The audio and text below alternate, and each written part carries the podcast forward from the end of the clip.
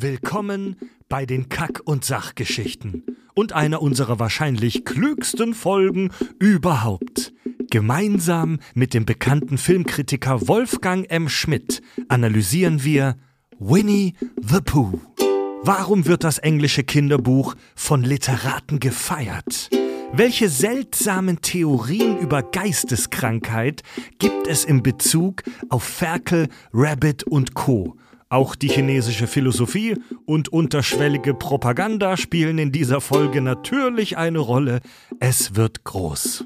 Ihr könnt diese Podcast-Folge übrigens in voller Länge als Video sehen. Auf unserem YouTube-Kanal ist auch in der Folgenbeschreibung verlinkt. Und ich warne schon mal, es wird anspruchsvoll und sehr geil. Viel Spaß beim Podcast mit Klugschiss. Total banale Themen werden hier seziert. Scheißegal wie albern, hart analysiert. Darüber wird man in tausend Jahren noch berichten. Das sind die Kack- und Sachgeschichten.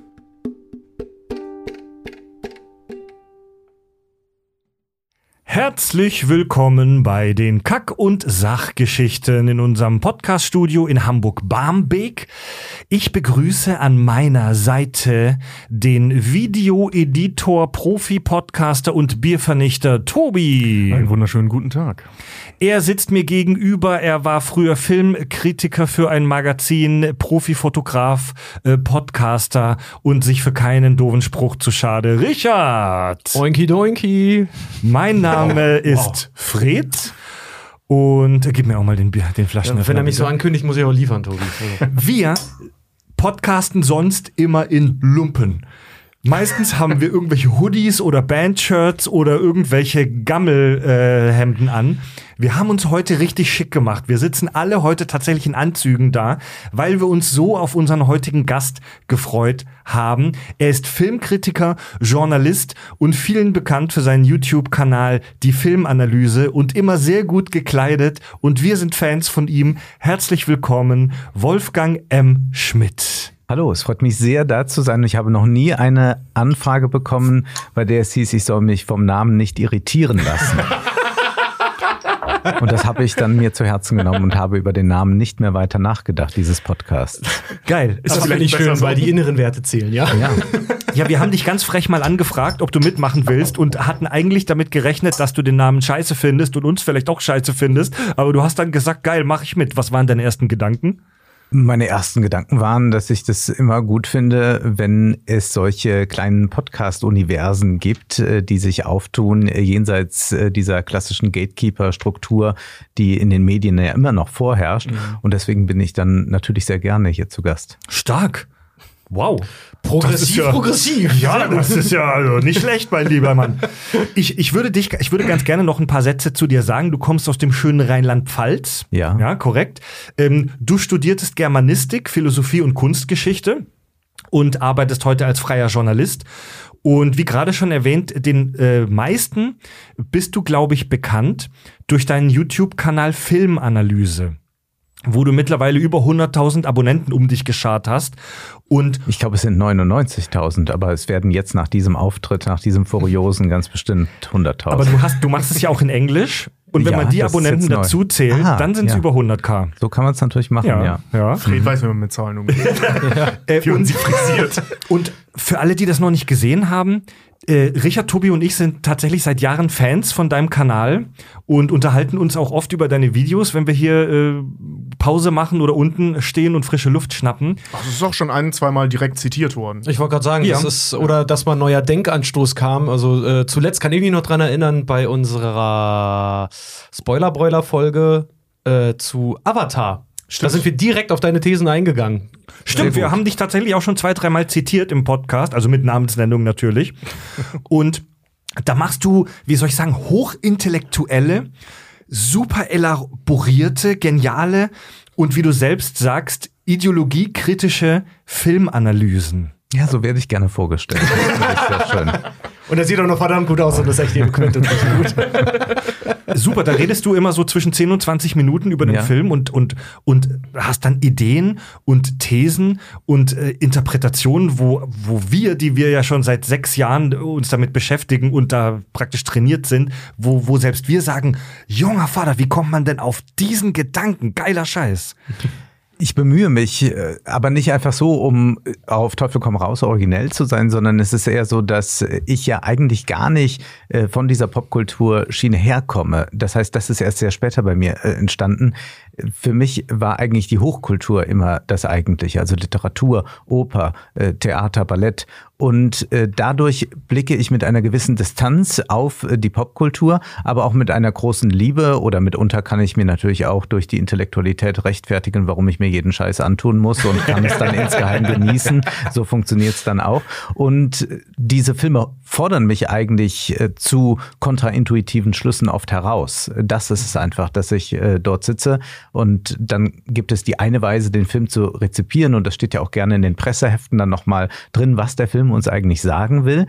Und dann frage ich mich zunächst einmal, ja, aber sagt er uns das wirklich? Und wenn man dann so beginnt zu resonieren, dann kommt man oft zu anderen Schlüssen. Ja. Ja, hör auf mir zu sagen, zeig's mir lieber. Ja. ja. Aber sag mal, du bist schon ein bisschen auch Masochist, oder? Weil, weil du so, also wir schmieren dir hier wirklich Honig ums Maul heute in der Folge und es kommt von Herzen, passt zu dem Bären heute, ne? Weil du so ein intelligenter Mann bist und so ein gebildeter Mann bist, aber dich trotzdem mit dieser ganzen, mit dem ganzen Marvel-Kram immer abarbeitest Ja. und dich an dem, dem, dem Mainstream-Schrott abarbeitest. Ich Ja. liebe deine Till Schweiger-Folgen.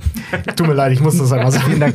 Nun ist es ja so, dass ich beim Marvel wirklich leide, weil es mich zunehmend so anwidert, dass ich denke, meine Güte, jetzt wieder diese zweieinhalb Stunden und jetzt weiß man ja dann auch schon so nach äh, 100 Minuten, Jetzt geht's noch 40 Minuten weiter und es ist jetzt wieder dieses 40-minütige Marvel-Finale, das äh, darin mündet, dass sich zwei auf einem hohen Haus gegenüberstehen und dann nochmal kämpfen.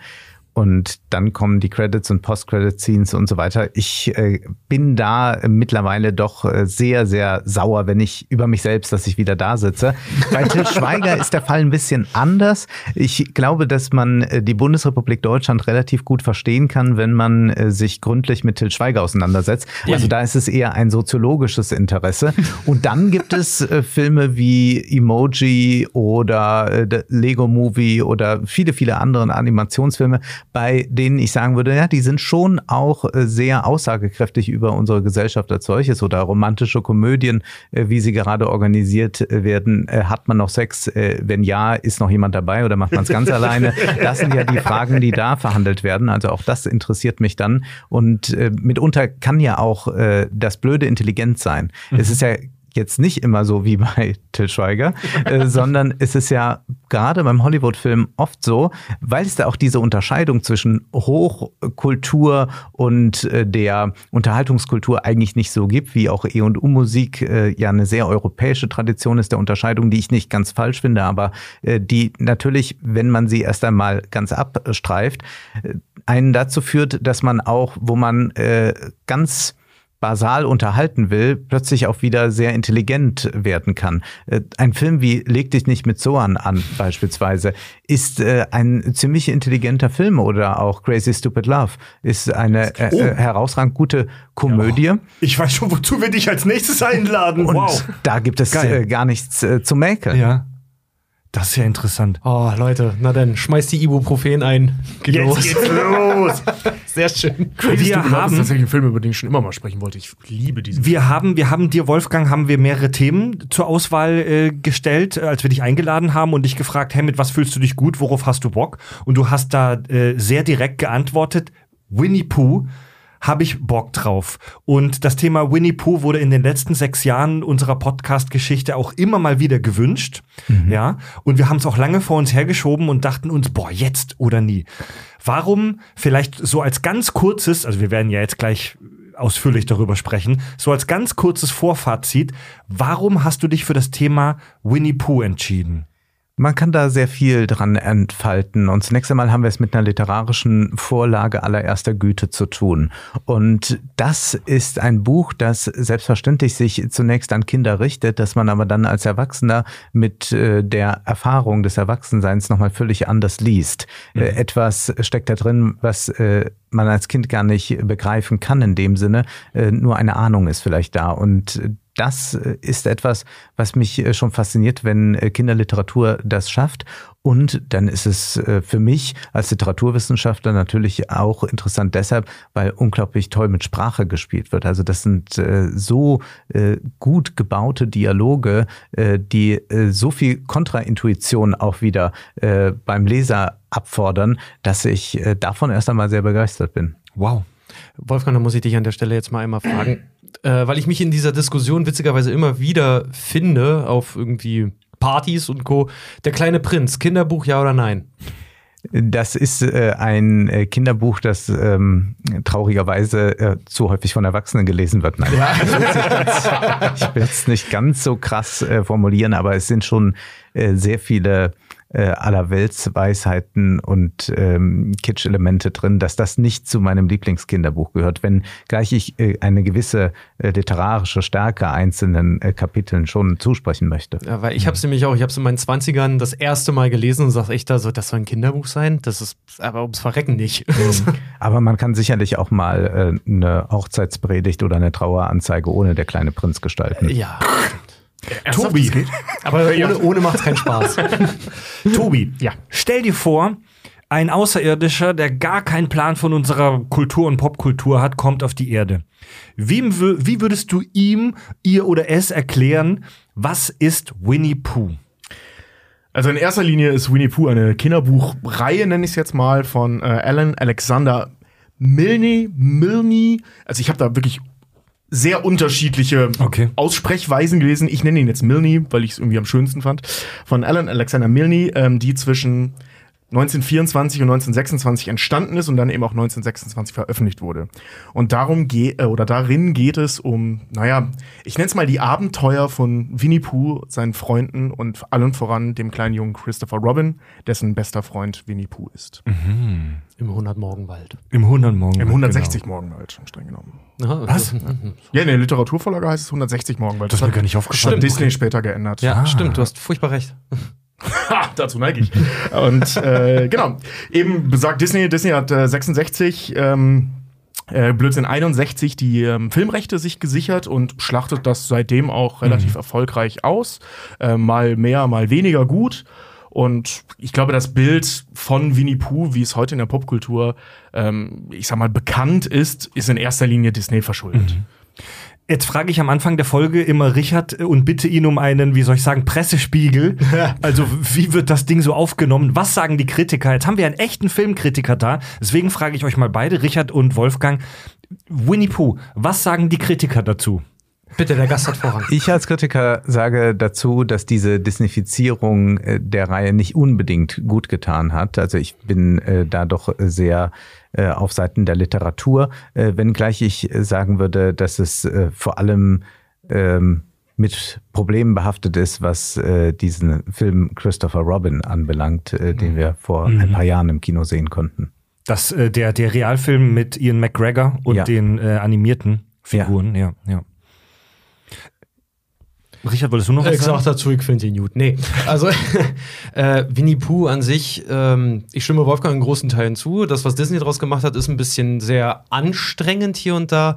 Äh, aber auch wenn man sich die Bücher halt wirklich mal zu Gemüte führt, die sind ganz geil. Und vor allen Dingen, was das nicht noch für eine Welle an Interpretation, Philosophie und Co. nach sich geschlagen hat, das ist wirklich ganz, ganz toll. Und ich habe ein schönes Zitat online gefunden zur Kritik äh, über Winnie Pooh als, als Ganzes, äh, wo jemand schrieb, leider ist, die, äh, ist das von unbekannt. Ich kann leider nicht sagen, von wem es ist. Ich fand es trotzdem sehr schön und möchte es ja einmal erwähnen. Und zwar, gerade unter Erwachsenen stößt Winnie Pooh eher auf Unverständnis. Vergleichen diese ihn mit anderen Figuren des 100-Morgenwaldes, ist er eher, ist er eher nichts. Er kann nichts, er weiß nichts und im Vergleich zu all seinen Freunden ist er nichts. Allerdings sagen diese Leute auch, nichts ist unmöglich. Aber genau das macht Puh der Bär doch den ganzen Tag. Nichts. mhm. Finde ich super. Ja, kommen wir mal zu, zu Winnie Pooh im Allgemeinen, zu dem Phänomen. Also, Darüber muss ich jetzt Also- erstmal nachdenken, deswegen mein Blick weit weiter. ich glaube, so viele Zuhörende gibt's jetzt nicht, die gar nicht wissen, wovon wir sprechen. Ich glaube, egal ob man jetzt wirklich die Filme gesehen hat oder in irgendeine Serie mal reingeguckt hat, so ein ganz grobes Bild davon, wer ist Winnie Pooh und mit was für Leuten treibt er sich da im Wald rum, hat eigentlich jeder. Ähm, Winnie Pooh im Englischen, Winnie the Pooh ähm, oder Pooh der Bär. Oder es gibt noch verschiedene andere Varianten des Namens. Edward. Bär. Pooh Bär, Pooh Bär, Dankeschön. Äh, Edward, sein richtiger Name ist ja Edward der Bär.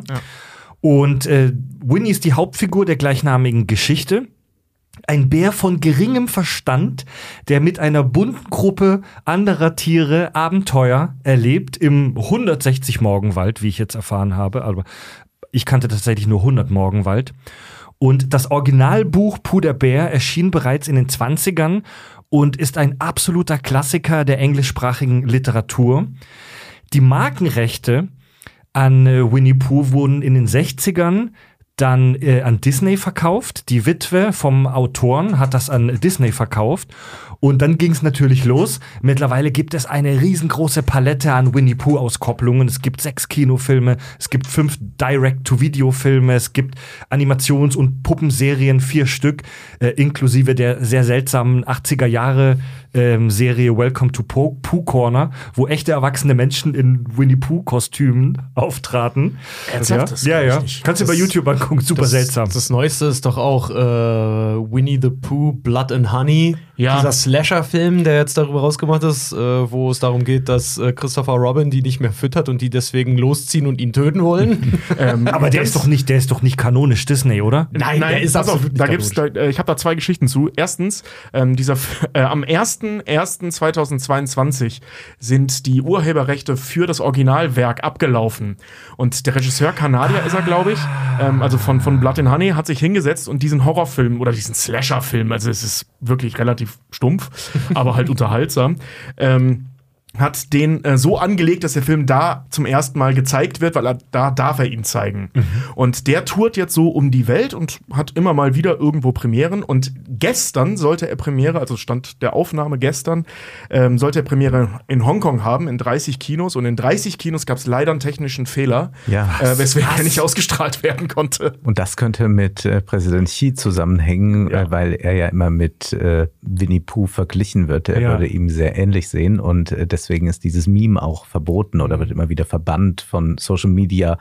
Seiten in China und möglicherweise steckt äh, das Ja. hinter diesem technischen Problem. Das war vor ein paar Jahren so ein ich, Internet-Meme. glaub, ich glaube ne? wirklich, die hatten technische Probleme. Das ist, das müsst ihr euch wirklich mal angucken. Also der, der Präsident äh, Xi Jinping heißt er, ne? Der chinesische, der, der gibt so ein Foto, wo er äh, durch das ähm, Dachfenster von einem Auto rausguckt. Also der Präsident. Das sieht schon super seltsam aus. Und es gibt aber ein Bild von einem Winnie Pooh Spielzeugauto, das genauso aussieht. Also da guckt halt dieser Bär oben aus dem Dachfenster raus. Ja, da gab es auch äh, so von mehreren, ich sag mal, äh, hochrangigen Treffen irgendwelche Bilder aus Winnie Pooh. Also, dass äh, Xi Jinping zum Beispiel den, ich glaube, japanischen Minister zu dem Zeitpunkt getroffen hat und sie sich so die Hand geben. Und dann gibt's Ja, halt ja. eben ein Bild von Pooh, der Bär, der IA die Hand gibt.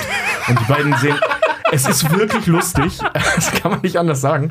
Und ähm, das, ich habe gelesen, 2015 äh, äh, kam das auf, als äh, Xi Jinping in den USA war. Und da sind eben äh, ähm, Winnie Pooh und Ach Gott, wer war das? Ich glaube Rabbit, also nee, Tigger für Barack Obama. Ja, ähm, die haben sich die Hand ich, geschüttelt ja. und das war so das erste Meme, das rauskam. Und das war auch 2015 ähm, in China, soweit man weiß, ähm, das meist im äh, Internet zensierte Content Piece Ja. Überhaupt im Internet. Also das wurde so brutalst niedergeschlagen, dass das bloß niemand sehen darf in China, Ja. dass er auf dem Foto aussieht wie Winnie Pooh. Und das ich ist glaube ja, witzig. dass das äh, eine falsche Haltung ist. Also nicht nur, weil ich Zensur falsch finde, sondern auch äh, strategisch äh, finde ich es nicht besonders klug. Klar kann man sagen, der Präsident möchte nicht mit einem Bär von sehr geringem Verstand verglichen werden. Aber man kann ja auch sehen, dass es durchaus eine große Sympathie für diesen Bären gibt, sonst wäre äh, wir ja, wären wir nicht beieinander und würden über dieses popkulturelle Phänomen sprechen. Und es ist vielleicht äh, doch äh, diese Harmlosigkeit, die äh, Pu ausstrahlt, äh, die man quasi dann verquicken könnte mit dem chinesischen Präsidenten, die ihm eigentlich sehr zu Passe kommen könnte. Also Ah, das verstehe, ist eigentlich, verstehe, ja, ja. äh, also wenn ich jetzt Ja. äh, den Präsidenten beraten hätte, dann hätte ich gesagt, prima, äh, eher ein bisschen mitspielen. Ja, und vor allen Dingen, es gibt genug philosophische Ansätze rund um Winnie Pooh, kommen wir nachher noch zu, unter anderem den Taoismus. Ja. Hätte er sich das zu Nutzen gemacht, dann stände er anders da. so weiß aber jeder, der ist höchstwahrscheinlich beleidigt. Ich habe einen äh, Artikel gelesen, ich glaube im Spiegel war es, ähm, damals 2015, als dieses Phänomen auftauchte, ähm, in dem der Autor, ich habe jetzt leider seinen Namen nicht äh, notiert, ähm, eben genau das in Frage stellte, warum er das nicht nutzt, weil er sich zumindest zu dem Zeitpunkt und heute ja auch immer noch mehr oder weniger so als Onkel der Nation ähm, bezeichnen ließ und eben als der Gutwollende, so der Wohlwollende ähm, Ja. Führer dieses Staates. Also eigentlich hätte ihm das super in die Karten Voll. spielen können, wenn er es genutzt hätte. Und es gibt ja diesen sogenannten Barbara Streisand-Effekt. Also, dass Ja. du durch die Ja. Zensur von etwas erst die Aufmerksamkeit drauf lenkst. Und die Geschichte kennt jetzt die ganze Welt. Sonst wäre ich nie auf die Idee gekommen, Xi Jinping mit Winnie Pooh zu vergleichen. Es Vor allem, du sagst Barbara, Barbara Streisand-Effekt, das ist der Adam- und Eva-Effekt. Also es ist tatsächlich, äh, ähm, ich meine, es gibt drei South Park-Folgen zu dem Thema, beziehungsweise wo das drin thematisiert wird. Ehrlich? Weswegen Ja. Mickey Mouse, also ich, ich spanne jetzt mal kurz den Bogen, weswegen Mickey Mouse nach China reist, dort auf Randy Marsh trifft und sie dann, weil sie dann heftigst Drogen nehmen und Randy einen Pangolin beschläft, die äh, äh, Corona-Pandemie ausgelöst haben. Also das ist wirklich sehr, sehr Okay, lustig. ja. Und sie töten auch Winnie Pooh, also es ist Und- großartig. ja, fuck Winnie Pooh, so wird noch gesagt. Fuck Winnie Pooh, genau. Und ja. was es zum Phänomen äh, noch Interessantes zu sagen gibt, das hat mich total überrascht. Winnie Pooh ist anscheinend nach Mickey Mouse die zweitumsatzstärkste Figur Disneys. Das hätte ich nicht gedacht. Das Und also das meiste anscheinend durch Merchandise. Ich Ja. wollte gerade Ja. sagen, ich weiß nicht, ob du Kinder hast, aber ich komme an Stramplern mit Ja. Winnie Pooh-Motiv. Ich komme da dran. Du kommst als, als werdender Vater oder werdender Elternteil, du kommst an Winnie Pooh nicht vorbei. Und das ist zum Kotzen. Ich bin Dad geworden im November. Mein Kleiner hat einen Winnie Pooh Strampler. Ja, Weil meiner meine- hat auch einen und ich hasse mich dafür jetzt schon. Meine Frau hat so kiloweise gebrauchte Babyklamotten bei irgendeiner Seite gekauft und natürlich war ein fucking Winnie Pooh Strampler dabei. Ich habe keine Kinder, aber Amazon und es ist mitunter schwierig bei Amazon einfach mal das Buch zu finden oder einen Oh, der Filme ja. zu finden, weil man nur noch Strampler und äh, Tassen und weiß ich nicht was alles zu Winnie Pooh findet. Ja. Es gibt übrigens, ähm, ich möchte dieses Rabbit Hole nicht öffnen, ich erwähne es nur, es gibt selbstverständlich auch eine nicht unerhebliche Anzahl an Sexspielzeugen aus diesem Universum. Na klar. Aber die gibt's ja zu jedem Franchise. Das ist ja ein hochinteressanter Fetisch, finde ich. Ist- Oder? Super. Also es Wir gibt sind hier in Hamburg. Kann man da heute an der Reeperbahn noch was sehen? zu, Ja, oder? ja, definitiv. Es gibt so einschlägige Läden. Das ist, das ist halt auch einfach, stell dir mal vor, halt, du hast jemanden bei dir, warte mal, ich muss doch kurz mein Pooh-Kondom holen. Ja, das kriegst du ja nicht bei Elbenwald, sondern bei Elbenknallt. Ja. Ah, Okay. Ja, der war nicht gut. Weiter. Und aus der Marke 100 morgen knallt der kommt. Mal, zum, mal, mal ganz kurz zum Buch. Äh, wir haben ja gerade unbeabsichtigt so ein bisschen äh, Kinderbuchwochen bei den Kack- und Sachgeschichten. Das war wirklich Zufall. Wir haben in der letzten Folge mit einer Kinderbuchautorin über Pippi Langstrumpf gesprochen und diese Woche jetzt mit dir über Winnie Pooh. Und du hast in deinem Video äh, bei Filmanalyse zum Film Christopher Robin hast du gesagt, dass du äh, findest, dass Winnie Pooh ein ganz tolles Kinderbuch ist. Hast ja gerade Ja. im Prinzip auch schon gesagt. Warum? Wa- was macht dieses Buch so besonders und so wertvoll für Kinder? Das Buch tut eine Welt auf, die tatsächlich eine ganz kindliche ist. Wenn wir uns Kinderbücher oder auch Kinderfilme vergegenwärtigen, dann merken wir sehr häufig, dass äh, Prinzipien in diesen Filmen und Büchern walten, die genau unsere sind der Erwachsenenwelt.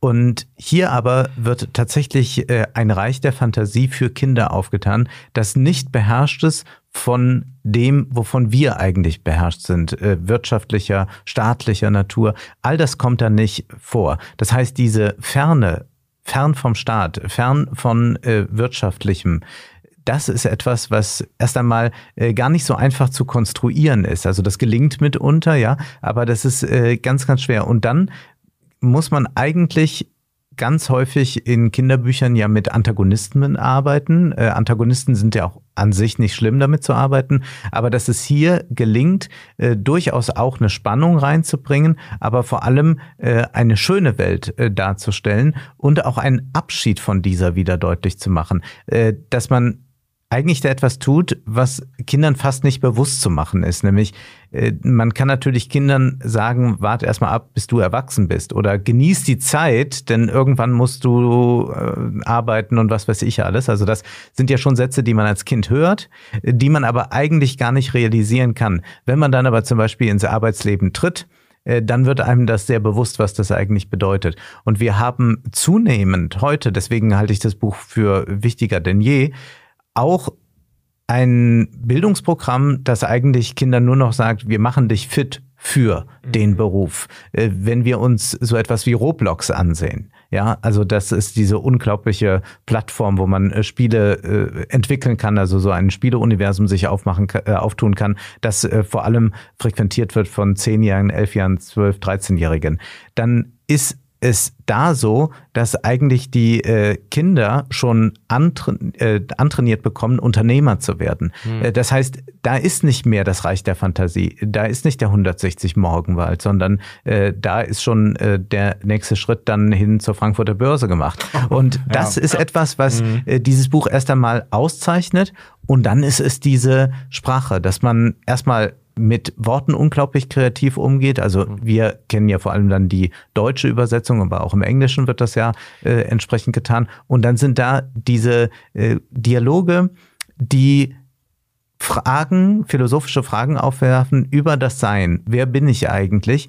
Die ganz spielerisch vermittelt werden, die aber ja eigentlich äh, hochphilosophisch auch bleiben. Also man ist nicht irgendwann darüber hinaus. Und das ist sehr oft, dass man, wenn man als Erwachsener Kinderbücher liest, äh, den Eindruck hat, naja, das ist gut für Kinder gemacht, aber man selbst kann dazu Distanz halten. Wenn aber zum Beispiel in Winnie Pooh gefragt wird, äh, bist du da? Nein, ich bin nicht da, äh, ein anderer ist aber da, ist dann die Antwort und so. Mhm. Aber was heißt das denn eigentlich? Und mhm. plötzlich merken wir, ja, wir sind Menschen, die äh, kontextabhängig Rollen spielen, äh, die äh, nicht immer bei sich selbst sind oder gar nicht bei sich selbst sein können? Äh, oder ist der Name das, was eigentlich den Menschen ausmacht? Und ist der Name dann gleich wie eine Gattung zu behandeln? Also das sind äh, so viele Fragen, die aufgefächert werden, dass ich äh, davon nach wie vor beeindruckt bin. Ja. Äh, du hast recht, weil gerade auch im Deutschen zum Beispiel, ich, wer auch immer das in irgendeiner Weise übersetzen muss aus Winnie Pooh, der tut mir wirklich, wirklich leid, weil du hast dann halt auch wirklich so Sachen drin wie äh, äh, A bird can fly, but a fly can't bird was einfach so da niedergesprochen. Das ist ein ganz einfach konstruierter Satz, aber ja. da steckt so viel intelligentes ich sag mal, Design dahinter, um zu versinnbildlichen, was auch so, so ein, so ein ähm, wie kann man sagen, sorgloses Kindsein halt einfach hat. Und das zelebrieren diese Bücher so krass. Also ich habe im Zuge der Vorbereitung äh, mir halt auch ein paar Hörbücher dazu angehört und unter anderem dieses äh, The Tower of, of Winnie Pooh. Und da kommen diese, diese Wortspielereien immer wieder äh, drin vor, die so simpel sind, dass du sie sofort verinnerlichen kannst, selbst als Kind. Aber als Erwachsener stehst du fast da und zerbrichst dir den Schädel ja, über, weil da ganz viel Philosophie drin steckt. Und auch diese Wortspiele, absoluter Horror für äh, Übersetzer. Ähm, ja, wir haben in der Pippi Langstrumpf-Folge hat die Sarah, die Kinderbuchautorin, uns erzählt, das Schwierigste am Schreiben eines Kinderbuchs ist es eigentlich, sich als Erwachsener, der ja schon natürlich vorgeprägt ist, in die Perspektive, in die Sichtweise eines Kindes zu versetzen mhm. und zu verstehen, was die für Themen haben, was für Probleme die beschäftigen. Manchmal kann eine spannende Geschichte für ein Kind einfach nur sein, sich eine Jacke anzuziehen. Mhm. Und das finde ich bei Winnie Pooh hier auch wirklich genial, weil die arbeiten ganz viel mit so mit so seltsamen, wie soll ich sagen, so so so Geschichten, wo ein Wort falsch verstanden wird, wie zum Beispiel das Schild bei Ferkels Haus, wo steht Will tres äh, Trespassers will und dann mhm. fehlt ein Stück vom Schild. Es soll heißen Trespassers will be prosecuted, also Betreten, widerrechtliches Betreten wird strafrechtlich geahndet, im Deutschen wahrscheinlich. Elternhaften für ihre Kinder. Und da, da, fehlt aber ein Stück vom Schild und dann steht da Trespassers Will. Und Ferkel sagt dann, ja, das ist mein Großvater. Trespassers will. Ja. Ja. Ja. Ja. Und das ist super, das ist so banal, aber das ist schwierig als Erwachsener, sich in so eine Welt reinzudenken, wo solche Dinge, wie soll ich sagen, funktionieren. Ja, es ist, so als, als ähm, Beispiel finde ich ganz schön diese, diese Tatsache, dass Kinder so gerne mit Kartons spielen. So wir als Erwachsene stehen da und belächeln das so ein bisschen. So, scheiße, ich habe 200 Euro für ein Kinderspielzeug ausgegeben, aber ihr spielt nur mit dem Karton. Ja. Die Herausforderung, dann ähm, Content zu kreieren für die Kinder, ist, ich sag mal, nachfühlen und nachdenken zu können, was die Kinder an diesem Karton sehen. Also den Karton in eine Welt praktisch zu bauen. Also ich kenne das von mir noch als Kind, das ist aber Gott sei Dank noch nicht so lange her. Und ähm, man sitzt da ja in diesem Karton und du bist in einer Höhle. Du bist unter Wasser in so einer Tropfsteinhöhle und machst da dies und das. Und die Welt, die da erzählt wird, die hat ja so gut wie nichts mit der Realität zu tun. Und das tatsächlich aus der Perspektive eines vorgeprägten Erwachsenen ähm, zu schreiben, zu entwickeln, ähm, das stelle ich mir unheimlich schwer vor. Ja, Und auch, gefundener, äh, gefundener, sorry, ja, gefundener Stock ist heute noch ein super Samurai-Schwert. Ja. Mann.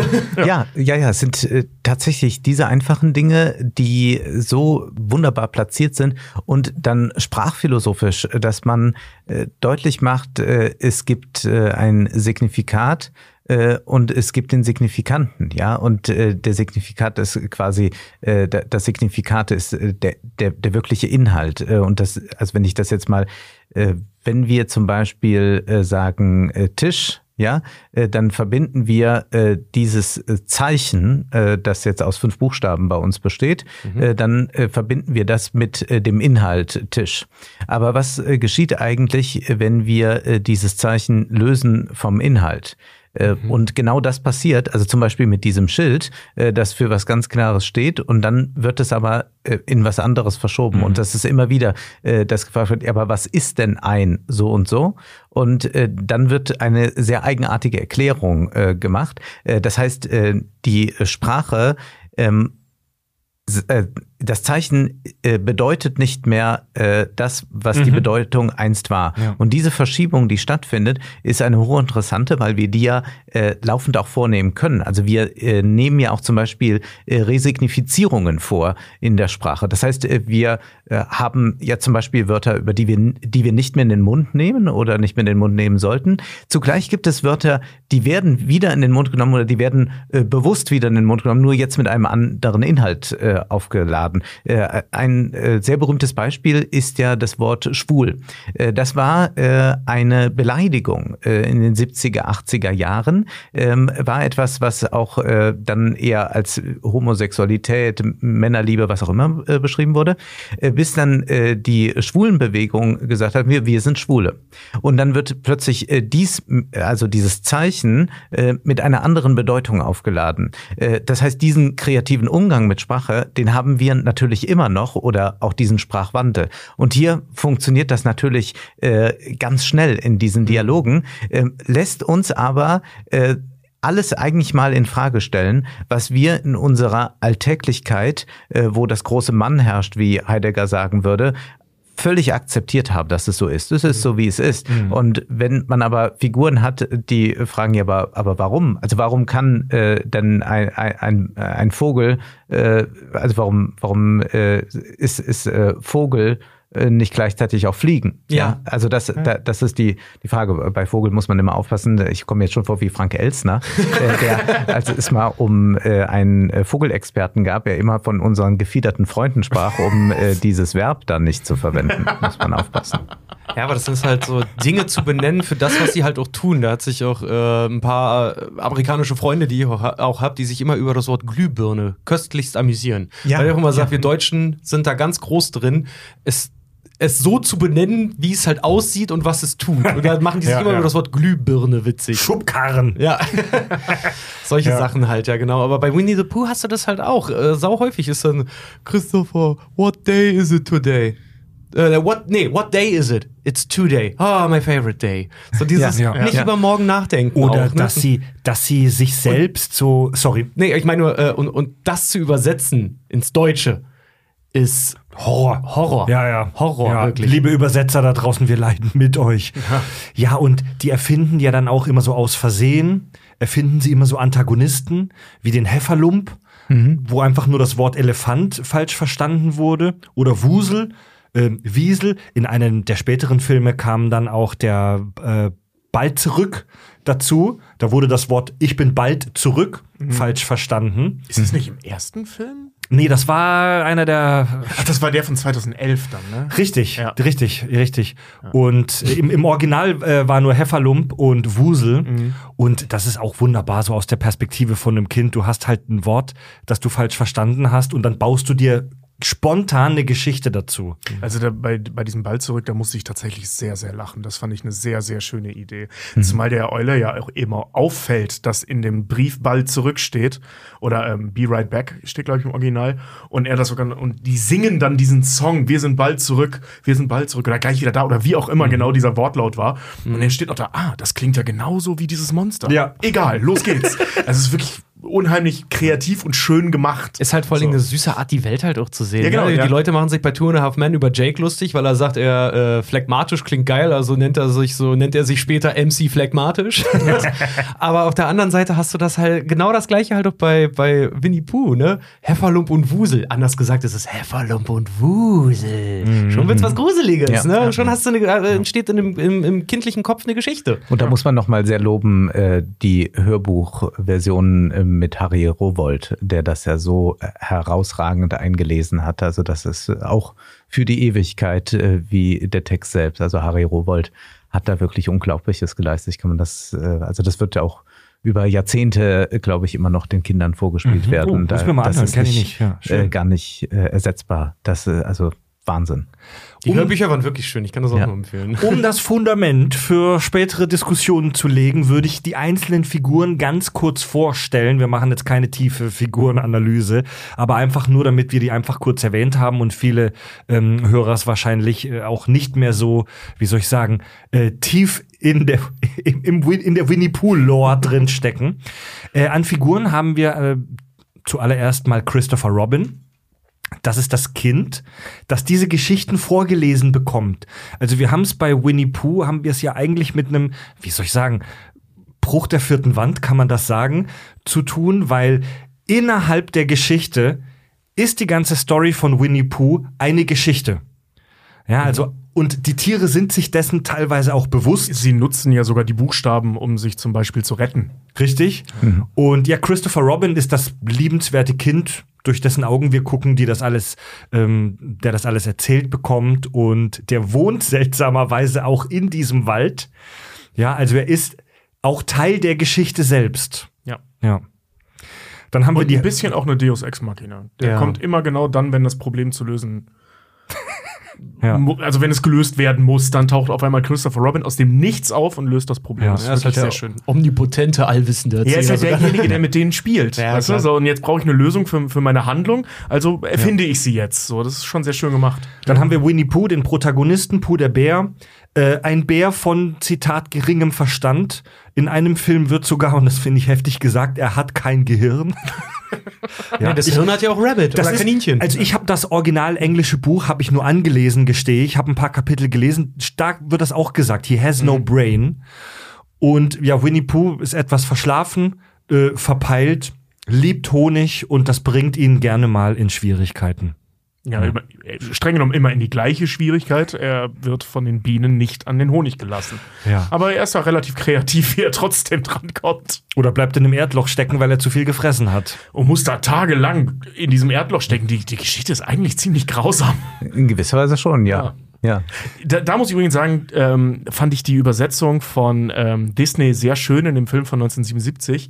Da taucht dann ja dieses, was ist das, so ein, so ein, so ein Erdmännchen oder sowas auf, der nicht müde wird zu betonen, dass er im Buch eigentlich nicht vorkommt. Ja. Und das finde ich tatsächlich sehr schön, Ja. muss ich sagen. Ja. Fand ich eine sehr schöne Der Idee. wurde übrigens für die US, äh, für das US-Publikum hinzugefügt, Genau. weil die aus irgendwelchen Gründen wohl mit Erdmännchen mehr anfangen können. als mit Ja. Schweinen. Ja. Ah, okay. Und dann gibt es natürlich noch Tigger. Tigger, der, der Tiger, er ist auch etwas verpeilt, aber im Gegensatz zu Winnie Pooh extrem energiegeladen, äh, optimistisch, hochmotiviert, teilweise etwas drüber. Sehr stolz darauf, dass es nur einen Ticker gibt. Richtig? Ist äh, ganz Er- schön. er also aus dem Missverständnis heraus äh, ist er dadurch einzigartig geworden. Ja. Und, und da, da gibt es häufig Anspielungen. Ähm, er versteht das Konzept eines Spiegels nicht. Ja, aber Winnie Pooh ja auch nicht. Ja, er versteht das Konzept eines Spiegels nicht, weiß aber trotzdem, wie ein anderer Tigger wohl aussieht. Ja, na, vor allen Dingen, weil er, er als der eine Tigger, den er kennt, ja immer das Maß der Dinge ist und auch eine kleine Identitätskrise durchmacht, weil wenn man ihn fragt, können Tiger eigentlich fliegen? Ja, natürlich können wir fliegen. Wir sind die Besten im Fliegen. So. Aber der weiß ja selber nicht mal, wer er ist. Ja. Es gibt ja auch diesen Film, dann äh, Tiggers großes Abenteuer heißt der, glaube ich, ähm, wo es darum geht, dass Tigger seine Familie sucht, also andere Tigger sucht. Er kann ja nicht nur der einzigste Tigger sein, wie er es immer sagt. Ähm, was ja auch dann, Spoiler, äh, so endet, dass es keinen anderen Tigger gibt. Denn es gibt nur diese Spielzeuge, die Christopher Robin hat. Also da werden keine weiteren Charaktere oder keine große Familienauflösung, mit der ich ehrlich gesagt gerechnet habe. So, ja, am Ende taucht dann die gan- die ganz große Familie auf und Tigger ist happy. So, nee, nee, die gibt's nicht. Es gibt nur Tigger und seine Krass. Familie sind die Freunde, die er halt eben hat. Und das mit dem Spiegel ist ganz interessant. äh, Das äh, gibt's ja immer mal wieder in der Literatur, äh, dass man sich im Spiegel nicht erkennt oder nicht die entsprechenden Rückschlüsse daraus ziehen kann. Das ist ja alles noch vor Lacan, also der französische Psychoanalytiker Jacques Lacan, der einen berühmten Text über das Spiegelstadium geschrieben hat, wo es darum geht, darum geht, dass die Kinder, wenn sie irgendwann äh, sich im Spiegel erkennen, äh, jubilatorisch werden, also ähm, so ein Ganzheitsgefühl erleben, äh, das dann aber nicht mehr auch zurückkommt. Also das ist auch etwas, also deswegen sind wir im Spiegel, also wir, wir erkennen uns zwar und äh, sagen dann, na, ist aber auch irgendwie ein Problem. Äh, das heißt, das ist äh, sehr gut. Also wenn äh, da, da sind wir auch wieder bei diesem Identitätsthema und das ist äh, schon etwas, äh, was, äh, wenn man sich versucht, ein bisschen an die eigene Kindheit zu erinnern, äh, doch äh, sehr präsent ist. Also dass man äh, zwar in einer gewissen Geborgenheit auch ist und in einer sehr kleinen Welt, in der man sich ja dann meist bewegt mit Kindergarten und so etwas, aber äh, man doch auch eine unglaubliche Verlorenheit äh, immer wieder äh, sieht. Und daher kommen ja auch diese kindlichen Ängste, die dann sich verbal ausdrücken in, da sind Hefferlumps oder da ist das Monster unter dem Schrank. Das kann man ja austauschen. Aber das rührt natürlich auch daher, dass es eine große Verlorenheit gibt, weil man ja in dieses Sein so hineingeworfen wurde. Es ist ja auch als Erwachsener eigentlich ziemlich unverständlich, wenn man es mal sich so recht überlegt. Ja. Jetzt machst du dich kaputt. Ich habe gerade mich wieder gesammelt. Dann gibt's noch IA, den Esel. Extrem lahmarschig, immer niedergeschlagen und pessimistisch. Sein Schwanz ist abnehmbar. Er ist im Prinzip Bernd das Brot. Richtig, ja. Wir haben da noch äh, Ferkel. Herzensguter Typ, aber immer sehr, sehr vorsichtig und ängstlich. Äh, kommt natürlich immer in Schwierigkeiten und muss immer gerettet werden. Wir haben noch äh, Rabbit, den Hasen. Sehr korrekt, ordnungsliebend. Für die spongebob Und er hat das Hirn. Er hat das Hirn. Er hat das Hirn. genau. Er hat von denen allen dann noch am ehesten einen Plan. Wir haben die Eule.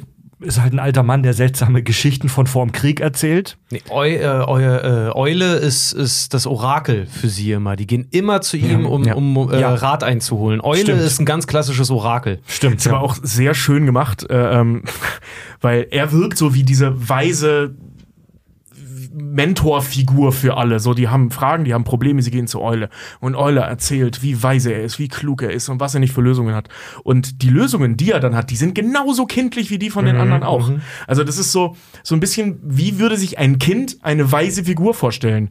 Nur weil ein Kind sich eine weise Figur vorstellt, hat sie aber, hat das Kind ja trotzdem nicht die richtigen Antworten. Also die Antworten auf die Probleme, die da Ah, auftauchen, ja, die sind ja. natürlich genauso dämlich aus unserer Perspektive, wie die halt eben von den anderen. Aber weise verpackt, denn ist er der Weise. Ja. So, das ist wirklich sehr schön. Und meine Lieblingsfigur ist tatsächlich IA, äh, denn äh, es ist eine interessante Negation da drin. Also wir haben ja einmal die Negation äh, des Nichts, darüber werden wir ja noch äh, sprechen bestimmt. Und dann haben wir aber mit IA einen äh, zutiefst melancholischen Charakter, der dann auch mit äh, Phlegma behaftet ist und eigentlich sich so treiben lässt.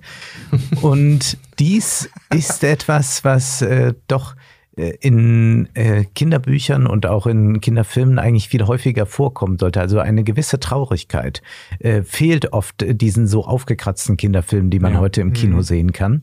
Äh, denn man glaubt die ganze Zeit der Kinder, äh, das ist so nur reine Bespaßung. Aber ich finde ähm, das wirklich äh, sehr gut, dass diese Negation da ist. Das wird nicht auf alle Kinder zutreffen, aber für mich ist es nach wie vor eine Identifikationsfigur. Aber es ist ganz klar, dass wir hier jemand haben, der äh, sich fragt, ja, aber warum das alles?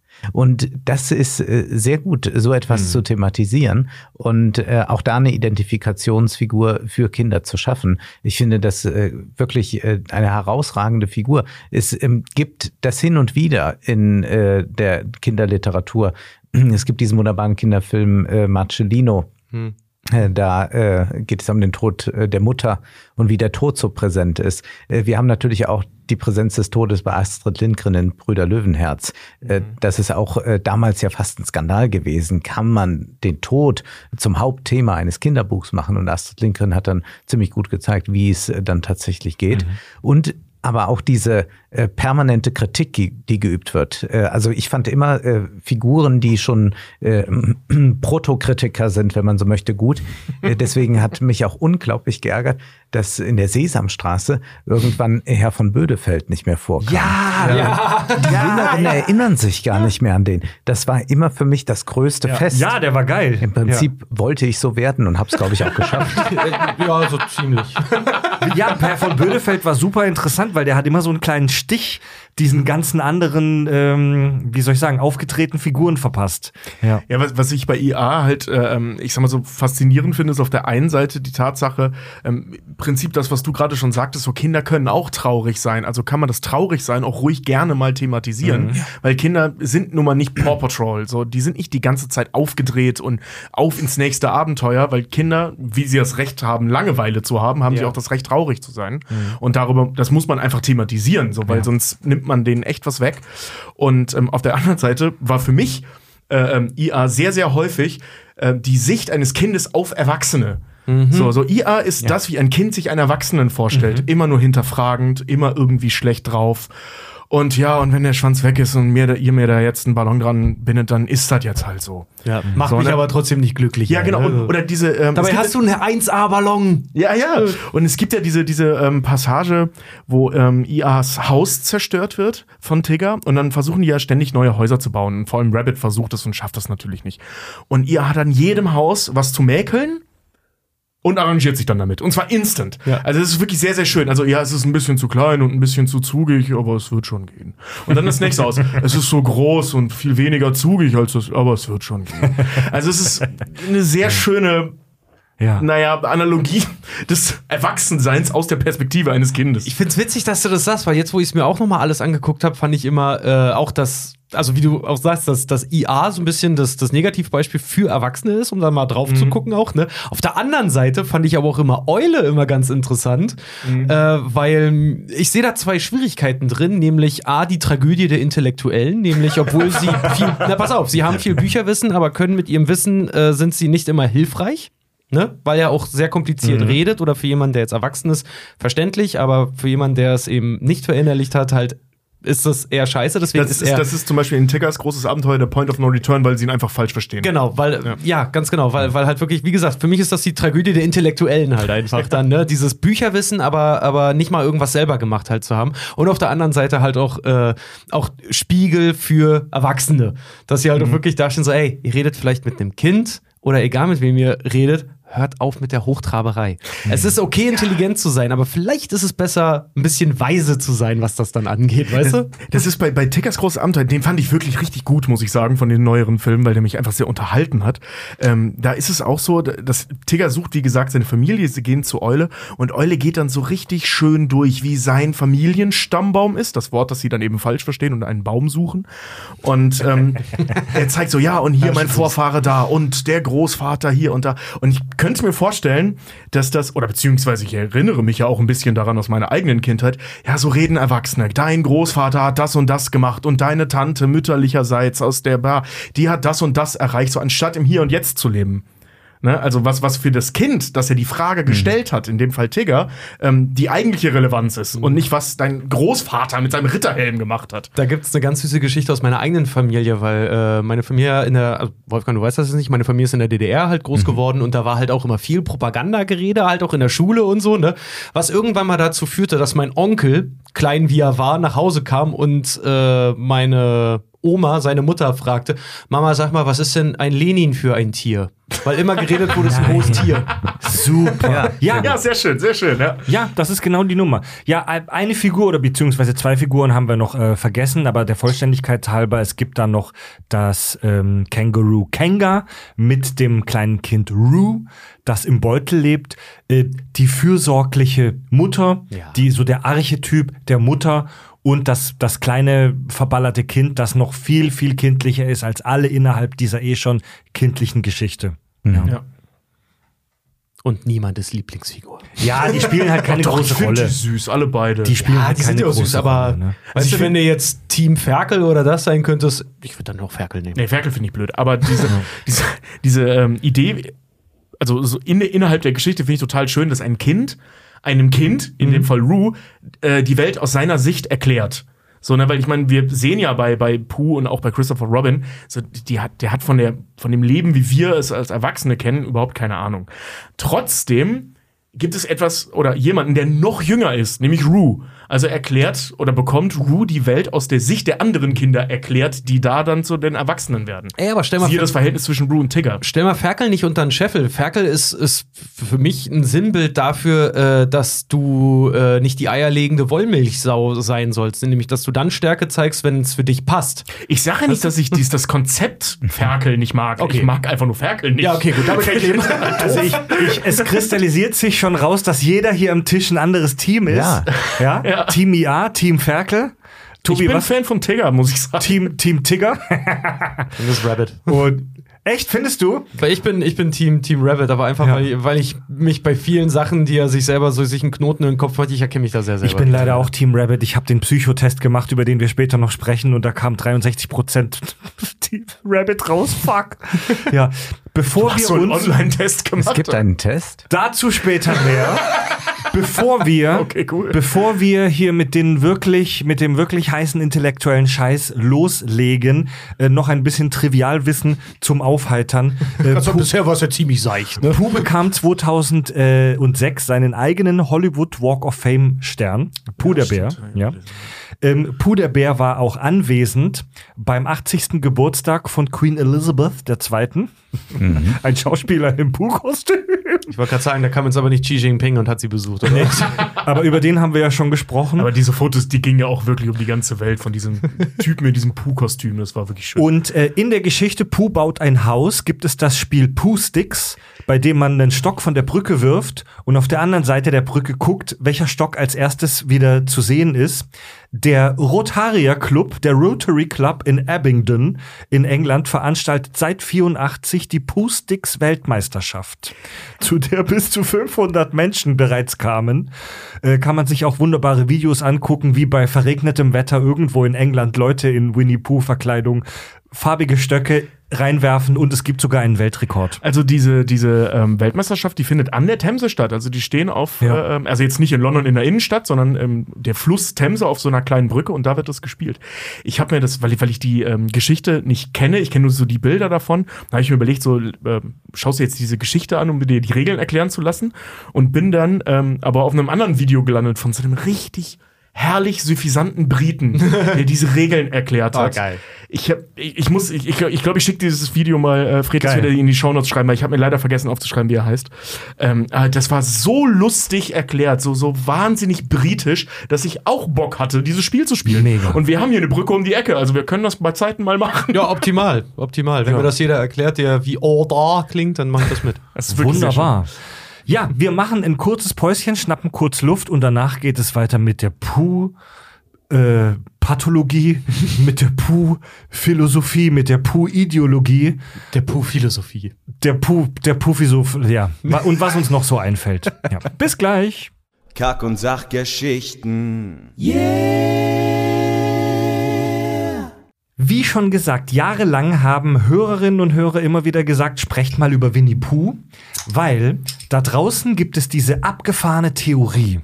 Bei den Kack- und Sachgeschichten schnappen wir uns ja gerne immer irgendwelche abgefahrenen Fantheorien oder wir versuchen ja auch häufig, wie bei dir, Wolfgang, bei der Filmanalyse, eine Verbindung herzustellen zu irgendwelchen realwissenschaftlichen Themen. Und es gibt über Winnie Pooh eine, naja, einen urbanen Mythos, würde ich fast schon sagen, Theorie oder urbaner Mythos, nämlich, dass die Figuren in Winnie Pooh für spezifische psychische Störungen stehen. Jede der Figur symbolisiert irgendeine psychische Erkrankung. Ja, da hätten wir Pooh. Äh, Pooh steht für ADS, also Aufmerksamkeitsdefizitstörung. Er hat ja immer Probleme damit, ähm, wie soll ich sagen, einen Fokus zu behalten und dann kommt der Honig und dann ist eh alles Essig. dann haben wir Tigger. Tigger steht ähm, dieser Theorie nach für ADHS, also Aufmerksamkeitsdefizitstörung mit Hyperaktivität. Also er hat das gleiche Problem wie Winnie und ist dabei noch furchtbar aufgedreht und kann nicht still sitzen. Wir haben Ferkel. Ferkel steht für die Angststörungen. Also egal, ob es jetzt eine, eine, eine soziologische Phobie ist oder eine, wie soll ich sagen, Phobie vor irgendwelchen Dingen, Ferkel hat einfach immer Angst. Rabbit symbolisiert Zwangsstörungen. Alles muss ordentlich sein. Der Bau muss gut aussehen. So, es muss alles ge- geregelten Bahnen nachgehen. Jetzt wird's abgefahren. Rue, das Kind der äh, Kängurufrau Kenga, steht für Autismus. Weil, wie soll ich, wie soll ich das jetzt beschreiben, ohne mich in die Nesseln zu setzen? Dieses Kind hat halt so ein bisschen Probleme mit dem Zwischenmenschlichen und Probleme, ganz einfache, banale Dinge wie zum Beispiel Wortspiele oder wört wörtlich ausgedrückte Dinge zu verstehen. Ja, also der, der oder die missversteht ganz häufig solche Dinge, die im zwischenmenschlichen Sprachgebrauch benutzt werden. Ist das der Punkt, wo ich die, äh, wo ich das schon kommentieren soll? Nee, soll warte, lass mich, erst, Ende lass mich erst mal zu Ende machen. Dann haben wir IA. Wenig überraschend steht IA für die Depression. Und wir haben noch Christopher Robin. Wofür könnte Christopher Robin stehen? Äh, Christopher Robin soll für die Schizophrenie stehen. Ähm, Schizophrenie ist ja wirklich in einem Satz runtergedampft, ist ja eine, eine Störung in der Wahrnehmung, die bis zum Verlust des Realitätsbezugs gehen kann. Also Christopher Robin, der sich einbildet, in dieser Welt im 100-Morgenland zu leben, Wald. ist äh, Wald, was habe ich gerade gesagt? Land. Land im 100-Morgenwald zu leben. Und er, er bildet sich ja ein, in dieser Welt zu existieren. Ja. Und die These sieht so aus, das nennt man übrigens die Puh-Pathologie. Und das, da gibt es tausende Blogbeiträge und, und halbseidene Newsartikel von Magazinen wie Bento und Co. im Netz. Äh, die These ist, anhand dieser Figuren kann man testen und überprüfen, ob man selbst eine psychische Störung hat. Es gibt sogar einen Online-Test. Das Den- ist ja sehr beliebt jetzt, dass man diese Online-Tests macht, so 16 Ja. Mhm. Personalities und dann kann man das auch ins Dating-Profil noch äh, reinstellen, Ja. damit Tja, man so- schon Ich den gucken Test kann, gemacht. zu wem man dann passt. Ich habe den Test gemacht, 33 Fragen habe ich beantwortet und ich habe es vorhin schon kurz angesprochen, bei mir kam raus 63% Übereinstimmung mit Rabbit, also ich bin zwanghaft obsessiv. Das würde ich jetzt erstmal so unterschreiben. Ja, definitiv 100 Prozent. Ich meine, weil diese Tests haben ja auch eine gewisse Validierung, weißt du? Stimmt. Ja, wie schon gesagt, jahrelang haben immer wieder Leute aus der Hörerschaft sich gewünscht, dass wir darüber sprechen. Was sagt ihr denn zu dieser Idee? Zunächst einmal ist das ja gar nicht so ungewöhnlich, dass man in die Literatur blickt oder auf Fiktion im Allgemeinen blickt, also wenn man sich dann auf die Filme auch bezieht und dann dort etwas äh, Psychologisches herleitet. Nichts anderes hat Freud getan. Äh, Freud hat den berühmten Ödipus-Komplex erfunden und Ödipus bezieht sich ja nun mal auf ein antikes Drama. Äh, Freud hat sehr viel Literatur rezipiert und hat äh, daraufhin auch äh, Diagnosen äh, den Figuren gestellt, beziehungsweise hat diese äh, Lektüreerfahrung zum Anlass genommen, äh, das abzugleichen mit äh, Patientengesprächen, die er geführt hat. Und die Literatur ist ja äh, dazu da, eigentlich etwas zu verdichten. Äh, das heißt, äh, wir finden auf 200, 500 Seiten äh, dort nicht nur eine ganze Welt, sondern wir finden dann verschiedene Problemstellungen dort in verdichteter Form verhandelt und manche sagen dann, da äh, erscheinen Archetypen. Das ist eher so die äh, Lektüre, äh, die C.G. Jung-Anhänger an den Tag legen. Und bei Freud ist es dann eine andere Auffassung. Und zunächst einmal finde ich das überhaupt äh, nicht äh, verwunderlich und eigentlich auch äh, eine interessante Zugangsweise. Hatten wir bei den Kack- und Sachgeschichten auch schon ganz oft solche Sachen. Ja. Also das äh, kann man natürlich auch mit David Fincher-Filmen hervorragend machen.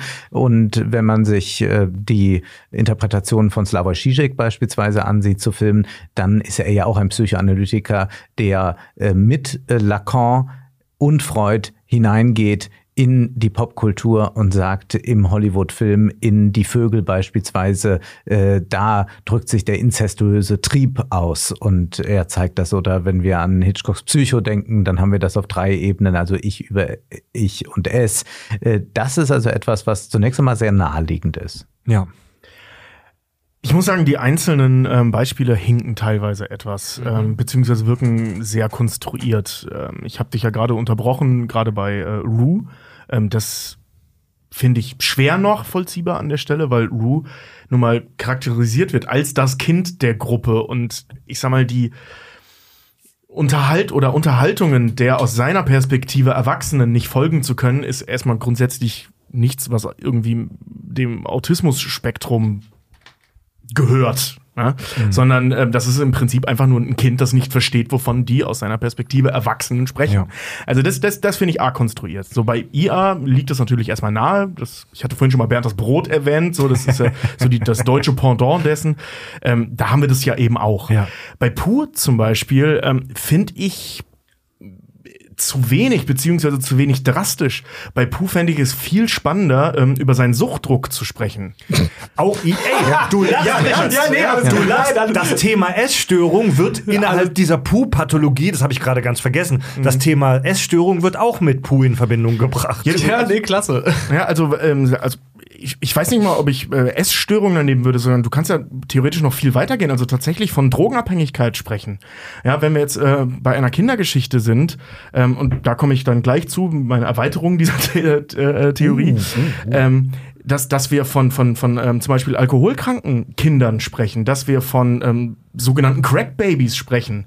Ne? Also so Kinder, die mit einer gewissen Disposition durch ihre Eltern mit einem Suchtproblem auf die Welt kommen. Kinder von Rauchern, die seit der seit dem Säuglingsalter unter Nikotineinfluss standen. Bin ich zum Beispiel eins von. Dass ich irgendwann mit 20 angefangen habe zu rauchen, das hat niemanden überrascht. Das war der Moment, wo ich zu Hause ausgezogen bin. So, ne? Also, wo ich plötzlich keine Nikotinzufuhr mehr hatte durch mein Umfeld. Oh Gott. So, ne? Ja. Und ähm, deswegen bei Winnie Pooh finde ich die Idee des Suchtdrucks äh, ehrlich gesagt sehr viel spannender als ADS. So, Mhm. Ja, weil spannend. Äh, oder Lethargie wäre zum Beispiel auch etwas, das ich ihm sehr viel eher äh, ähm, unterstellen würde als ADS. Also da, da geht es vielleicht nicht weit genug. Ähm, was ich zum Beispiel sehr spannend finde, ist das mit, mit, mit Piglet, mit Ferkel, äh, mit den Angststörungen, weil Angststörungen etwas ist, das zumindest laut den Artikeln, die ich gelesen habe, ähm, immer verbreiteter wird bei Kindern. Und das ein Thema ist, oder beziehungsweise dass das thematisiert wird bei Winnie Pooh, finde ich wahnsinnig spannend und auch wahnsinnig wichtig, weil das eine Identifikationsfigur für Kinder sein kann, die eben genau dieses Problem haben. Die Angst vor allem. Wir haben da äh, beim Thema Spiegel vorhin schon mal kurz drüber gesprochen. So, das, das ist wahnsinnig wichtig, genau eben wie bei, wie bei, ähm, wie bei IA. Oder eben auch bei Rabbit. Und da, das würde ich jetzt grob erstmal unterschreiben, diese Zwangsstörung oder eben eine Zwangsstörung fern zu diagnostizieren, ähm, finde ich sehr, sehr treffend, weil es ist ja nicht nur so, dass er gerne seine Umgebung ordentlich hat. Das ist per se erstmal keine Zwangsstörung. Das kann auch einfach jemand sein, der gerne Ordnung hält. Ähm, was er aber ja hat, sind diese schon fast manischen Phasen, wenn er etwas, das er sich vorgenommen hat, nicht hinbekommt. Zum Beispiel das Haus von IA. Ähm, oder äh, war, da, war das bei dem Tiger-Film? Ich glaube ja. Ähm, da geht es wirklich die ganze Zeit darum, dass er ein Projekt hat, das er nicht gebacken bekommt. Und er steigert sich da furchtbar rein. Er kann nicht loslassen. Und das ist ja im Prinzip das, was seine Störungen ausmacht. Ne? Ähm, dass du auch einen gewissen Leidensdruck hast. So, und den sieht man Rabbit echt an, weil er es nicht hinbekommt. Also es gibt zwei Einstellungen, wo er wirklich verzweifelt vor seinen Plänen steht, die er aber nicht in die Tat umgesetzt bekommt. So, ne? Und das, das ist halt naja, sowohl passend als auch super wichtig, das mal zu thematisieren, weil jetzt das bei Kindern, also Zwangsstörungen werden in der Regel in der Kindheit äh, ähm, aufgebaut, weil es ist ja im Prinzip ein Schutzmechanismus des Gehirns. kommen wir gleich nochmal zu bei, bei äh, äh, der Erweiterung deiner These. Das Ähm, ist nicht meine These. äh, ja, These, die du vorgestellt hast. Ähm, Ja.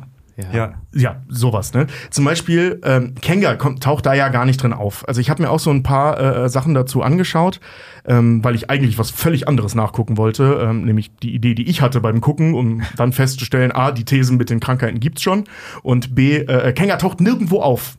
So, weil die, die, die, die zeigt ja keine Störungsbilder. Im, äh, genauso wie die Eule keine Störungsbilder zeigt, außer dass sie vielleicht ein bisschen viel quasselt. Aber dann habe ich das Problem auch.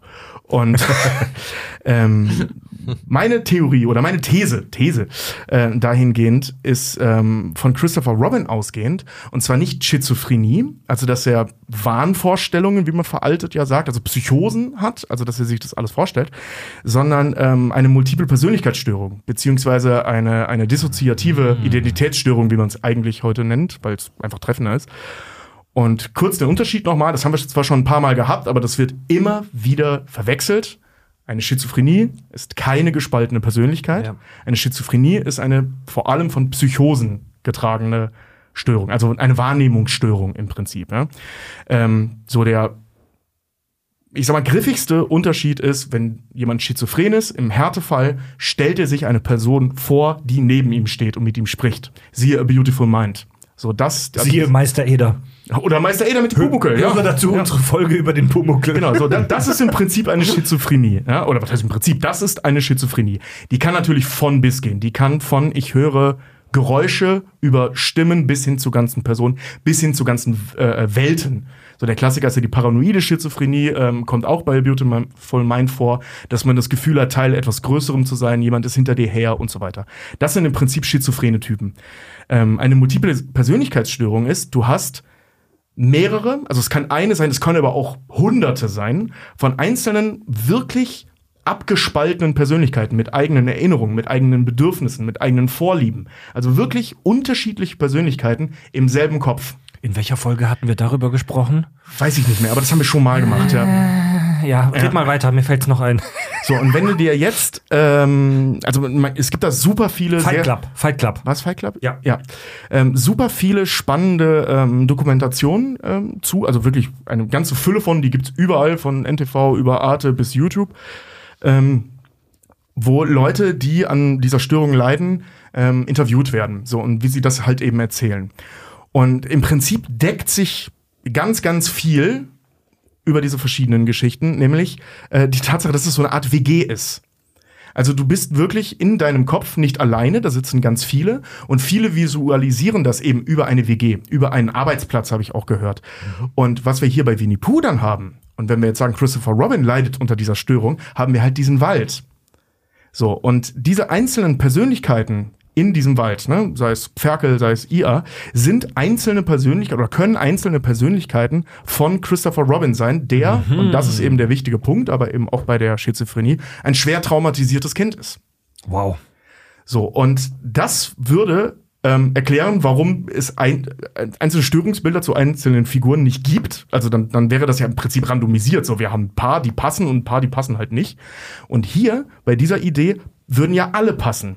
So, er hat zum Beispiel in sich eine Mutter. Er hat ein noch kleineres Kind. Er hat eine Persönlichkeit, die ängstlich ist, eine Persönlichkeit, die depressiv ist.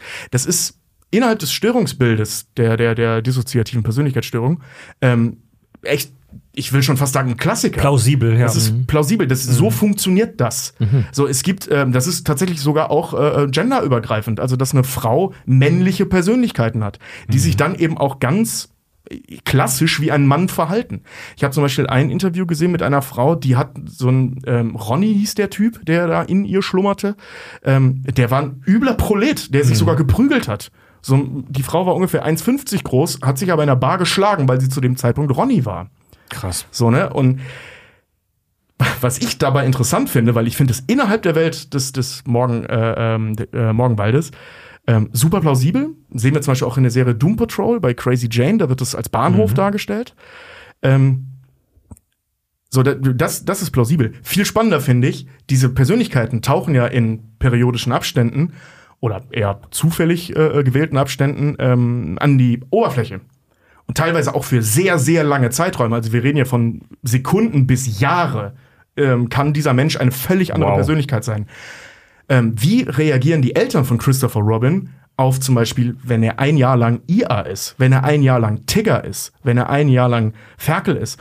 Und das sind, ähm, ich sag mal, Punkte, die tatsächlich solche Dinge auch verstärken können, weil die Eltern das natürlich nicht verstehen. Gerade nicht in den 20ern, in dem das Buch entstanden ist. So, ne? Und da hast du immer wieder retraumatisierende Sachen, die dann neue Persönlichkeiten entstehen lassen können. Eine Interpretation, äh, die du jetzt vorschlägst, die ja auch der Film Goodbye Christopher Robin nahelegt. Ich weiß nicht, ob ihr den gesehen habt. Da geht es Nee, um du hast den. mir sehr davon abgeraten. Da geht es. Nein, nein, es gibt den Film Christopher Robin. Also ja. über den müssen wir unbedingt noch reden. Aber es gibt noch Goodbye Christopher Robin. Das ist mehr ein Biopic über den Autor. Und der Autor ist traumatisiert durch den Ersten Weltkrieg. Und er ist äh, traumatisiert von äh, diesen Leichenbergen, von dem, was er auch selbst getan hat im Ersten Weltkrieg. Und äh, der Film beginnt auch damit, dass er äh, bei so reichen Leuten eingeladen ist und dann sagt, ja, und ihr habt die Toten schon alle vergessen. Und äh, wie sinnlos war das alles? Und seine große Angst ist auch, äh, dass sein Sohn eines Tages auch wieder in den Krieg ziehen muss. Und er hatte eine Schreibblockade, möchte eigentlich ein Pamphlet schreiben äh, für den Pazifismus, ein Plädoyer für den Pazifismus, kann es nicht. So suggeriert uns da der Film. Ich habe das jetzt nicht nachgeprüft, inwieweit das wirklich so autobiografisch war. Und dann entdeckt er ein neues Zusammenleben mit seinem Sohn. Er entdeckt, dass eigentlich äh, das etwas sein könnte, dass man versucht, ähm, eine Kindergeschichte zu erzählen und dass er aber so über sein Kriegstrauma hinwegkommt und äh, verteilt das sozusagen dann auch auf die Rollen. Also er zum Beispiel geht dann in den Wald und hört ein Sirren der Bienen. Er nimmt es aber nicht als Sirren der Bienen wahr, sondern äh, das sind die fliegenden Schrapnelle. Äh, das ist also, das sind die Kriegsgeräusche. Und äh, das, sein Kind sagt ihm, Papa, hab doch keine Sorge, das sind nur Bienen. Und mit dieser kindlichen Sichtweise auf die Dinge verändert sich dann auch äh, sein Umgang mit dem Trauma. Und so kann man äh, durchaus das als eine Auffächerung auch sehen äh, von ähm, verschiedenen ähm, ja, Persönlichkeiten, aber sicherlich auch von äh, Möglichkeiten, äh, mit einzelnen äh, Traumasymptomen umzugehen, indem man äh, das Ganze, also die Angst überträgt äh, auf äh, eine andere Figur, die es dann auf ihre Weise löst. Boah, da, das, die Folge ist jetzt schon super stimulierend, ey. Ich hatte ein bisschen Schiss, dass beim Thema Winnie Pooh wir nach einer Stunde da sitzen und sagen, Hö? Ja, und was Nee. denn jetzt? Ey, Aber Winnie- sehr Winnie fruchtbar. Pooh sind sehr fruchtbar. Echt krasse Sachen drin. Aber nochmal Also, ganz kurz ja. ein, äh, einmal nochmal äh, zwei Cents zu dieser, zu dieser Dings, die du da gefunden hast, zu diesem Test, ne? Die Puh-Pathologie. Die Puh-Pathologie. Ich sehe da so ein bisschen halt auch wieder die Schwierigkeit drin, was wir auch bei äh, Spielecharaktere auf der Couch hatten, äh, unsere Folge. So dieses, hat Sonic The Hedgehog zum Beispiel jetzt ADHS oder sowas. Mhm. Und da ist es dann, ist dann so eine Herleitung von solchen Störungsbildern Ja. teilweise echt krass oberflächlich. Halt Ja, natürlich, absolut. sollen unterhalten an der, an der Stelle, so wenn das bei Bento oder sonst wo halt irgendwo ist, sowas findest du auch hundertfach irgendwie auf Facebook-Seiten und Gedöns, ne? Ähm, dass man dann halt nicht, nicht guckt, was hat denn diese Krankheit halt wirklich inne, sondern wir sehen nur einen Tigger, der irgendwie viel rumrennt und ein bisschen hyper halt irgendwie drauf ist und gehen äh, und nicht ganz aufmerksam ist und gehen gleich von ADHS aus. Dabei kannst du auch sagen, so, hey, wenn das eine Geschichte für Kinder ist, können wir auch davon ausgehen, dass die Charaktere kindliche Züge haben. Das heißt, es kann auch einfach ein aktives Kind halt sein. Und nur weil IA schlecht drauf ist, heißt das nicht, dass das gleich Ja. eine Depression oder ähnliches halt ist. Ähm, du, du, du willst ja im Thema schon weiterspringen. Ich würde ganz gerne bei dem Thema kurz bleiben. Ähm, und zwar, Tobi. ja, Ich muss auch noch äh, was dazu sagen, ja. ja, tu, tut das bitte. Ähm, die Geschichte, die du gerade erzählt hast, von wie hieß der Goodbye? äh, Goodbye, Christopher Robin. Ja. Ähm, ich, ist die autobiografisch oder soll sie autobiografisch sein? Okay. Uh, da muss ich mir den Weil- mal angucken. Ich kenne ihn gar nicht. Ich habe äh, mir einige äh, äh, Sachen dazu angeschaut zu dem Autoren und halt eben auch zu seinem Sohn Christopher. Ähm, der hieß ja wirklich Christopher. Und ähm, da war es wohl so, dass sein Vater, ja, kriegstraumatisierter äh, ähm, Mann war, aber halt sehr distanziert zu seinem Sohn. Und auch wohl bis zum Schluss. Also er hat die Geschichten, die sein Sohn in seinem ähm, Kinderzimmer gespielt hat, im Prinzip dann in ein Buch umgewandelt ja. und hat aber wohl auch während dieser Prozess oder während dieses Prozesses ein sehr distanziertes Verhältnis gehabt zu seinem Vater. Das heißt, die ein oder zu seinem Sohn. Und ähm, die Tatsache, dass sie diese Bücher mehr oder weniger dann freiwillig zusammengeschrieben haben, waren so die einzigen wenigen Momente, wo der Vater überhaupt Zeit mit seinem Sohn verbracht hat.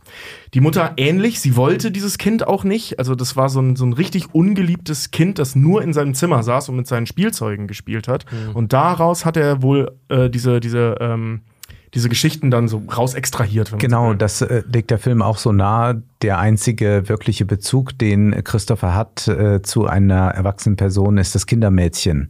Und es ist nicht die Mutter und es ist auch nicht der Vater. Vater und Sohn kommen sich aber näher an der Arbeit, mit der Arbeit am Buch. Jedoch ist es auch so, dass der Film thematisiert, dass quasi hier die Kindheit ausgeschlachtet wird.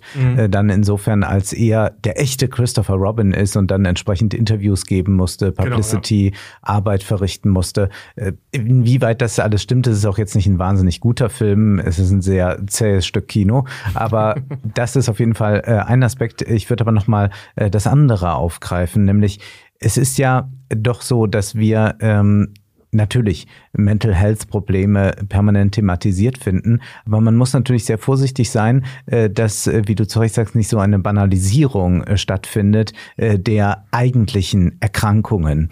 Und äh, das ist natürlich damit sehr schnell gegeben.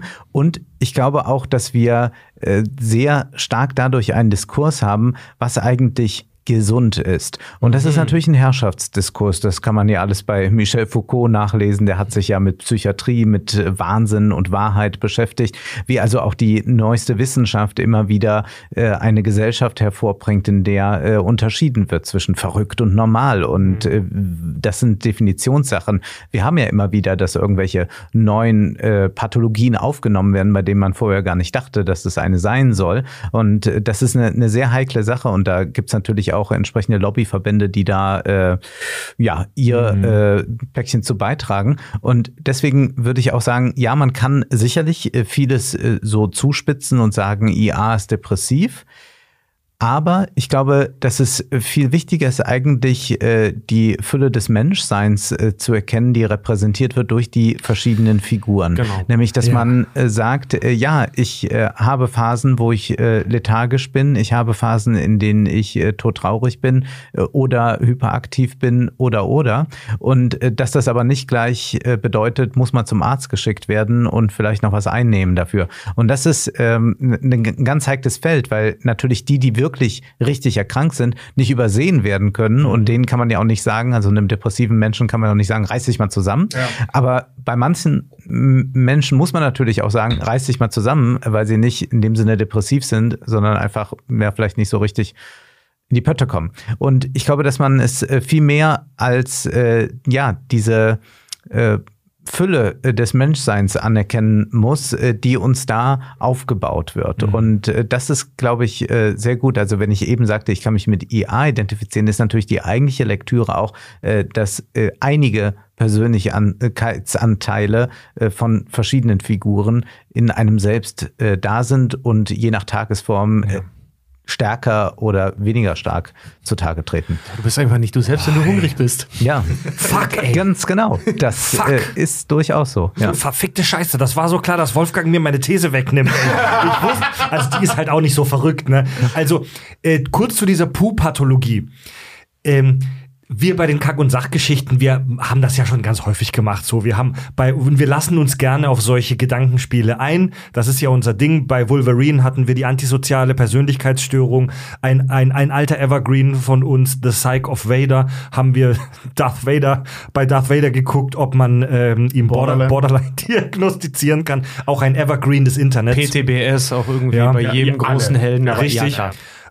Aber solche Sachen, speziell bei der Puh-Pathologie hier, das wird von echten Psychologen, also nicht nur von Hobbypsychologen wie uns, sondern von echten Psychologen, als absolut ähm, problematisch und unseriös angesehen. Zum Ersten werden hier bei dieser Theorie Entwicklungsstörungen und psychische Störungen in einen Topf geworfen. Autismus und ADHS sind Entwicklungsstörungen, also die kommen, die, also damit wirst du praktisch geboren, ja. Und äh, die psychischen Störungen, die entwickelst du. Natürlich gibt es Leute, die dafür eine, eine, eine Prädisposition haben können, aber die entwickelst du meistens im Laufe deines Lebens. Die werden hier in einen Topf geworfen, was schon mal nicht so geil ist. Ähm, was aber das größere Problem ist, und das habt ihr im Prinzip gerade, das hat Wolfgang gerade im Prinzip auch schon ähm, gesagt, die Pathologisierung. Die Pathologisierung von eigentlich normalen Eigenschaften und ähm, was völlig unnötig ist. Hier, hier wird Verhalten, das etwas von der Norm abweicht, als etwas Krankhaftes und Behandlungswürdiges interpretiert. Und ähm, ja, du hast es mir vorweggenommen, Wolfgang. Viel, viel schöner finde ich die Interpretation, die du gerade gebracht hast, nämlich, dass die verschiedenen Eigenschaften dieser Tiere einzelne unterschiedliche Aspekte der menschlichen Psyche sind. Das ist doch viel schöner. Wir haben äh, hier, ähm, natürlich haben wir hier Angst, wir haben Zweifel, wir haben Zwang. Ey, aber wir haben in diesen Viechern, äh, bei Winnie Pooh haben wir auch Optimismus und Fantasie und Spieltrieb ähm, und, und Kreativität. Simplizismus. Ja, und auch, auch Entspannung. Pooh ist total entspannt in den meisten Dingen, die er tut. Und äh, hier in diesen Stories ist es ja meistens so, wenn die Figuren alleine agieren, geraten sie in Schwierigkeiten. Erst wenn der komplette Squad, Ja. wenn die Crew gemeinsam agiert, lösen sie Probleme und sind ausgeglichen. Und das ist doch eine viel schönere Allegorie auf die menschliche Psyche. So, wenn du, wenn du einen Teil deiner Persönlichkeit die Oberhand gewinnen lässt, dann wird alles zu scheiße. Wenn du ausgeglichen bist und das ganze Spektrum an Gefühlen und vielleicht auch Ängsten, Zwängen oder auch positiven Eigenschaften zulässt, dann kannst du ein ausgeglichener Mensch sein. Genau, Ja. wenn du es akzeptierst und auch deine Schwächen in deine Stärken vielleicht auch dann damit vielleicht auch sogar verwandelst. Ja. Sich selber zu akzeptieren ist für, ich glaube, 90 Prozent der Menschen die ultimative Hürde. Du, das, Ja, man braucht ja, manchmal sehr lange, um äh, der zu werden, der man ist. Ja. Ja. Das ist alles andere als banal, Mann. Ja. Das Ja, ist und wirklich. das nicht nur der zu werden, der man ist, sondern halt auch ak zu akzeptieren, wer man ist. Und zwar Ja. wirklich für sich selber. Aber da haben halt viele Leute auch eine Schwierigkeit mit, weil da muss man sich ja mit sich selber auch mal beschäftigen. Ja. Wolfgang, eines deiner Lieblingsthemen und in deiner Kanalbeschreibung für die Filmanalyse steht das auch drin, ist das Thema Ideologiekritik. Ja. So, das ist ein absolutes Lieblingsthema und wir finden das auch richtig geil und spannend. Du hast ähm, zum Film äh, Christopher Robin, der ist 2018 erschienen. Das ist ein Realfilm, in dem äh, Ian McGregor äh, den Christopher Robin spielt und als Erwachsener total desillusioniert ist und in einer abgefuckten, langweiligen Scheißfirma arbeitet und sein, sein Kind, sein kindliches Ich wiederentdecken muss am Ende des Filmes. Und äh, ein furchtbarer Scheißfilm, wie ich persönlich auch finde. Ich weiß gar nicht, was du hast, Koffer zu designen, was er da mal so zu verkaufen, ist doch toll. Ein furchtbarer Scheiß. Ich meine, fand- nein, er designt sie nicht, er ist Efficiency Efficiency Manager. Ah, ja, Manager, genau, ja. Er Ja. muss, äh, er hatte eine Aufgabe und zwar ist sein Problem, dass er als Efficiency Manager dafür sorgen soll, dass äh, die Kosten sinken. Und wie kann man Kosten senken? Das ist einmal durch günstigere Produktion, was aber mit den Koffern kaum möglich ist, so wie sie gebaut sind.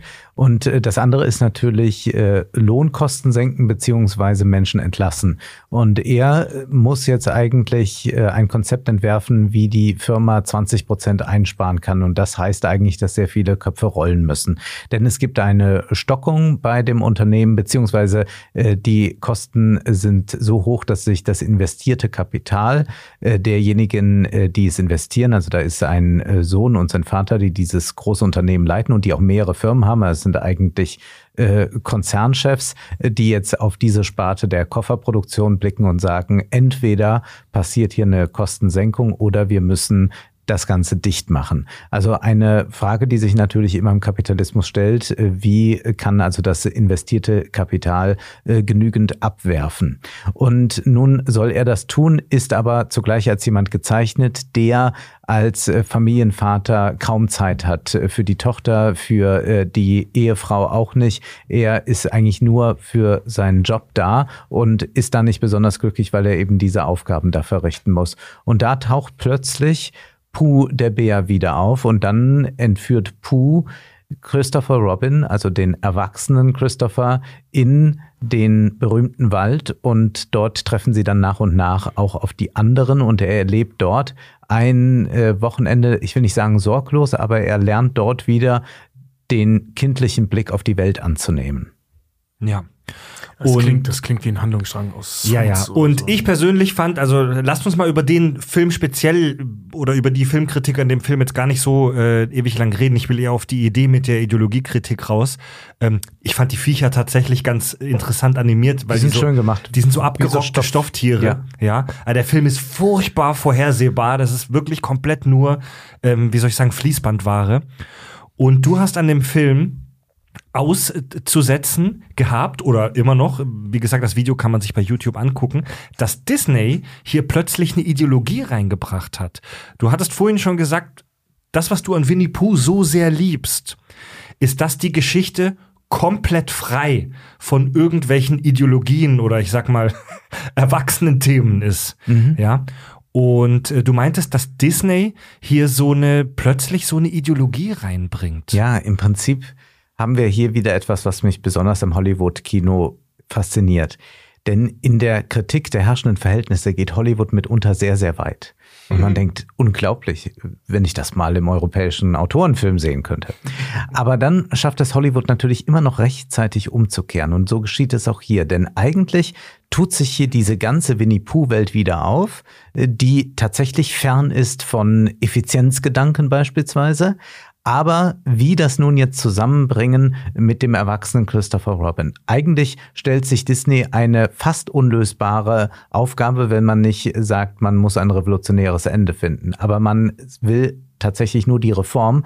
Und das Ganze läuft darauf hinaus, dass Christopher Robin aufgrund dieses äh, Wochenendes auf die Idee kommt, Freizeit ist eigentlich etwas sehr Gutes und ich habe viel zu wenig davon. Wir alle haben zu wenig davon. Äh, wir sind also noch in ähm, Zeiten des äh, Kapitalismus, wo äh, Urlaubstage noch nicht so ohne weiteres genehmigt waren. Also da spielt das. Es gibt schon Autos, ich glaube, es ist so 20er Jahre etwa spielt das.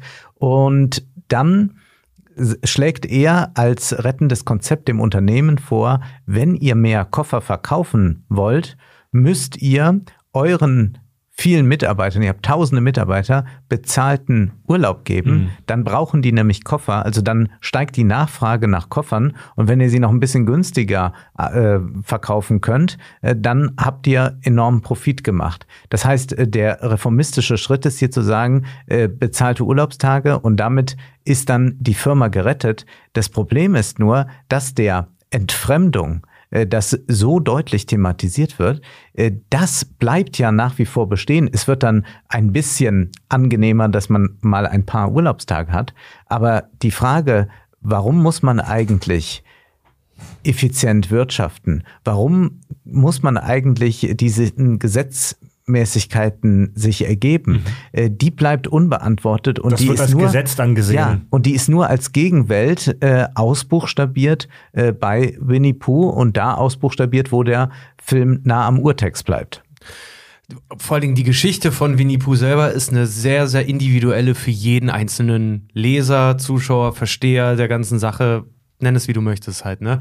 Aber das halt zu nehmen und groß angelegt zu machen, auf, weißt du, Christopher Robin hätte auch sagen können, er wendet die ganze Sache jetzt für sich an, er hat zu wenig Freizeit und anstatt aus dem Hamsterrad auszubrechen, verbessert er sein Hamsterrad. Also er lackiert seinen Käfig golden. Also, ich meine, im Prinzip geht es ja sogar Und den so weit. anderen, Bild, ja, ja, schönes den, Bild. den für alle anderen auch. Ja, ja, ja. Also im Prinzip geht er ja sogar so weit, dass er die, die, die Freiheit, die er da im 100-Morgenwald erleben kann, also die Freiheit von allem, wenn man so will, außer Feuerholz sammeln vor dem Winter, ähm, äh, die sogar zu Geld macht. Ne, das, also das ist ja noch abstruser. Das ist das äh, Burning Man Festival Konzept. Die haben die Silicon Ja. Valley äh, Milliardäre machen sich ein buntes Wochenende und äh, sind ein bisschen psychedelisch unterwegs und dann äh, kommen sie mit den Ideen, also die Fantasie, die sie freigesetzt haben, äh, mit diesen äh, Fantasien kommen sie dann wieder ins Unternehmen und können diese Fantasie in bare Münze äh, verwandeln. Also das ist natürlich dieses Konzept der 68er gewesen, Fantasie an die Macht. Und in gewisser Weise hat sich das ja äh, durchgesetzt, dieses äh, Konzept, äh, aber nicht in dem Sinne, wie es ursprünglich mal gedacht war, sondern man hat natürlich gesehen, dass also dieser neue Geist des Kapitalismus, wie Boltanski und Chapello das nennen, das ist, was eigentlich genau den modernen Kapitalismus ausmacht und wo man damit natürlich auch viel besser Menschen an sich binden kann, denn natürlich bleibt auch die Arbeiterrevolte aus, wenn man mal so ein kleines Reformchen und so ein kleines Futti gibt. Und das ist, äh, das ist wirklich sehr, sehr perfide, dass es da vorkommt. Und ich glaube, noch ein Aspekt ist wichtig, wenn wir über Winnie Pooh reden. Wir haben ja nicht nur eine Welt außerhalb des Wirtschaftens, sondern auch eine Welt, äh, die nichts mit staatlicher Herrschaft zu tun hat. Äh, Wir haben es ja äh, mitunter vergessen, dass wir zunächst Menschen und dann Staatsbürger sind. Ja, das ist etwas, was Tobi was, kichert. Was im äh, Diskurs auch gerade jetzt immer äh, schwieriger zu artikulieren ist und auch äh, wie sich Menschen untereinander begegnen. Äh, begegnen sie sich erst als Menschen oder erst als Staatsbürger? Und welche staatsbürgerlichen Pflichten sozusagen gibt es dann da? Und indem man wirklich hier eine Welt geschaffen hat mit Winnie Pooh, wo es keine staatliche Macht gibt, wo es auch dadurch dann keinen Krieg und all das gibt, hat man ein wirkliches Gegenkonzept ge äh, gebracht, wo man sich eigentlich fragen muss, ist das jetzt einfach der naive Blick und wir sagen ja, ja, so ist das als Kind? Oder ist hier nicht ausformuliert schon äh, eine Utopie, wo man eigentlich hin müsste? Und dann ist noch die Frage, wie, aber zumindest ist diese Utopie ja da. Es ginge ja auch sehr viel anders. Und ja, es gibt menschliche Bedürfnisse. Äh, am besten durch Puh natürlich äh, veranschaulicht dadurch, er will Honig. Und wir alle haben äh, gesellschaftliche Bedürfnisse und wir alle haben ähm, naja, es gibt äh, lebensnotwendige Dinge, die verrichtet werden müssen. Aber die Frage ist natürlich, äh, ist das System darauf angelegt, nur äh, das äh, zu tun, was äh, gesellschaftlich notwendige Arbeit ist? Oder haben wir ein System, das eher auf einen Profit aus ist und wenn der nebenbei auch noch gesellschaftlich notwendige Arbeit abdeckt, ganz gut, aber das ist nicht das, was besonders profitabel ist. Das äh, wissen wir von systemrelevanten Jobs und so weiter, dass da in der Regel nicht viel bezahlt wird. Und da zeigt sich aber, es könnte auch ganz anders sein. Und das ist äh, sehr selten im Übrigen, dass mal äh, eine Utopie in der Literatur äh, gezeigt wird, die nicht in eine Dystopie sich verwandelt. Denn Dystopien kennen wir ohne Ende, Utopien kennen wir ganz wenige. Wenn wir aber äh, Campanella, äh, Thomas Morris oder so lesen, also die alten Utopien oder äh, Francis Bacon, dann sehen wir das heute und denken, oh Gott, das wäre ja wirklich eine Dystopie. Während wir das bei Winnie Pooh nicht sagen können.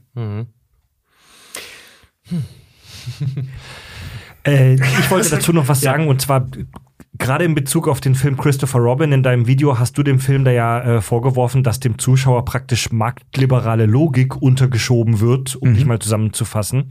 Und du hast ganz viele ähm, Videos, wo du in äh, Kinofilmen so versteckte Ideologien aufdeckst. Wie zum Beispiel jetzt vor kurzem, äh, unsere Zuhörenden lieben auch Marvel, Wakanda Forever, wo im Prinzip zwei konservative, imperialistische äh, Staatsformen aufeinander zugehen und wir sollen als Zuschauer jetzt glauben, dass das alles die Guten sind. Ja, gut, aber Ja. da war sie wirklich nicht versteckt. Ja, da war es wirklich on the nose. Da war es wirklich on the nose, auch für Leute, die sich nicht damit jetzt intensiv beschäftigen. Aber Bibi und Tina habe ich zum Beispiel äh, sehr Genau. viele Analysen zu gewidmet und das war ein Zufall. Und zwar hatte mir ein Hörer äh, des Podcasts, äh, der, äh, ein, ein, ein Zuschauer der Filmanalyse, hatte mir eine DVD von Bibi und Tina geschickt mit einem Brief dabei. Ich soll mir das mal ansehen, es äh, könnte sehr interessant sein. Und ich habe diese lange liegen lassen, weil ich dachte, um Gottes Willen, das werde ich mir nun wirklich nicht antun.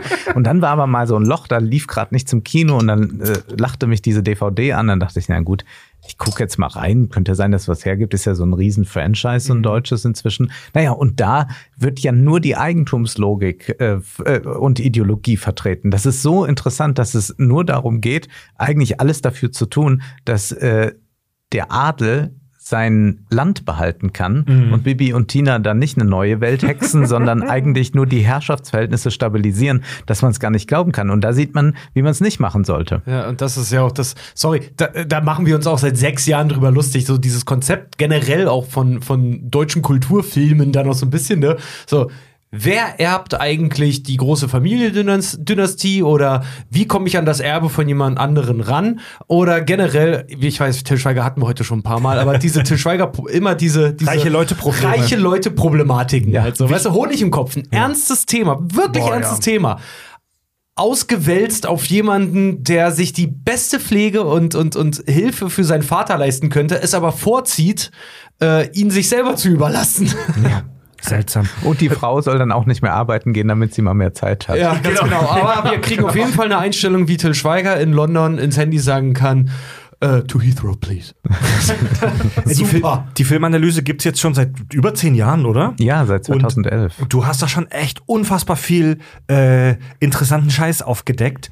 Jetzt frage ich dich mal ganz persönlich, glaubst du, dass die Filmemacher das da absichtlich reinmachen oder dass das da nur aus Versehen drin landet, weil man halt immer dieselben, wie soll ich sagen, abgehangenen Handlungsmotive recycelt? Glaubst du, dass Filmemacher da sitzen und sagen, hm, jetzt schiebe ich den Winnie Pooh-Fans mal marktliberale Logik unter? Nun, es gibt selbstredend Propagandafilme. Es gibt Filme, die beauftragt werden, um dies und das auszusagen. Und es ist aber so, dass man erst einmal festhalten sollte, literaturwissenschaftlich betrachtet, der Text ist klüger als der Autor. Äh, und der Text ist vielleicht auch dümmer als der Autor. Äh, je nachdem. das ist gut. Äh, Das das ist ein heißt, aktuelles schönes Beispiel, diese ganze Debatte um Harry Potter und J.K. Rowling. Ja, Ja. genau. Also man, man, ähm, man- müsste Harry Potter von J.K. Rowling befreien. Ja, ja. also das, das, das, das wäre eigentlich das, was zu tun ist. Und es gibt ganz, ganz unterschiedliche Sachen. Also wir haben natürlich ähm, sehr rechtslibertäre Regisseure, die dann auch entsprechende Filme machen. Sowas wird man vorfinden, genauso wie es linke Regisseure gibt, die linke Filme machen. Aber für mich war zum Beispiel ein Aha-Erlebnis, das Streben nach Glück. Äh, dieser nun wirklich äh, neoliberale Propagandafilm, es ist unglaublich, sich das anzusehen, der so offensiv mit der Ideologie kommt, dass man es gar nicht aushalten kann und denkt, welche perfiden Geister haben sich das ausgedacht. Und dann habe ich etwas getan, was ich sonst fast nie mache. Ich habe mir den Audiokommentar des Regisseurs angehört und dieser Regisseur ist, äh, ich weiß gar nicht, wie ich mich jetzt ausdrücken soll, ist sehr unbedarft. Ähm, Er ist so ein bisschen eher wie Puder Bär. Und er sagt dann auch so an einer Stelle, also wird dann so eine, gibt so eine Szene mit einer Brücke und dann sagt er, ja, das ist ein tolles Zeichen, so eine Brücke, die führt ja auch über einen Fluss, da geht es auch weiter. Also er redet wirklich ein kitschiges Zeugs zurecht und hat überhaupt nicht diese Ideologie offenbar als Programm in seinen Film geschrieben, sondern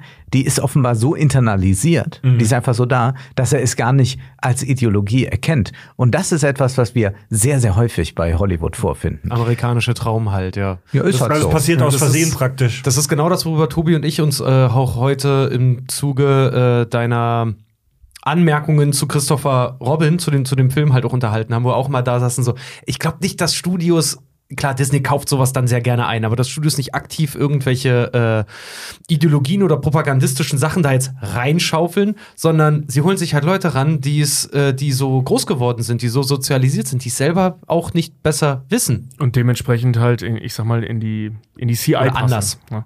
Ja. Ähm, was ich äh, vorhin noch sagen wollte, und das, das passt auch immer noch, ähm, was ja so faszinierend ist, sowohl bei Marvel als auch bei Bibi und Tina, und da finde ich das ein sehr schön greifbares äh, Phänomen, ist, wir haben ja eigentlich mit Bibi und Tina so, die Grundprämisse ist, wir haben eine Hexe, die zaubern kann, oder eine Familie, die zaubern kann, die, die können alles machen. So, ich meine, Magie ist der ultimative Schlüssel zur Freiheit, wenn sinnvoll eingesetzt ähm, und Reiten. So, ne, das gerade in unserer heutigen Gesellschaft, Reiten hat keine Funktion, außer sich frei zu fühlen oder Sport zu machen.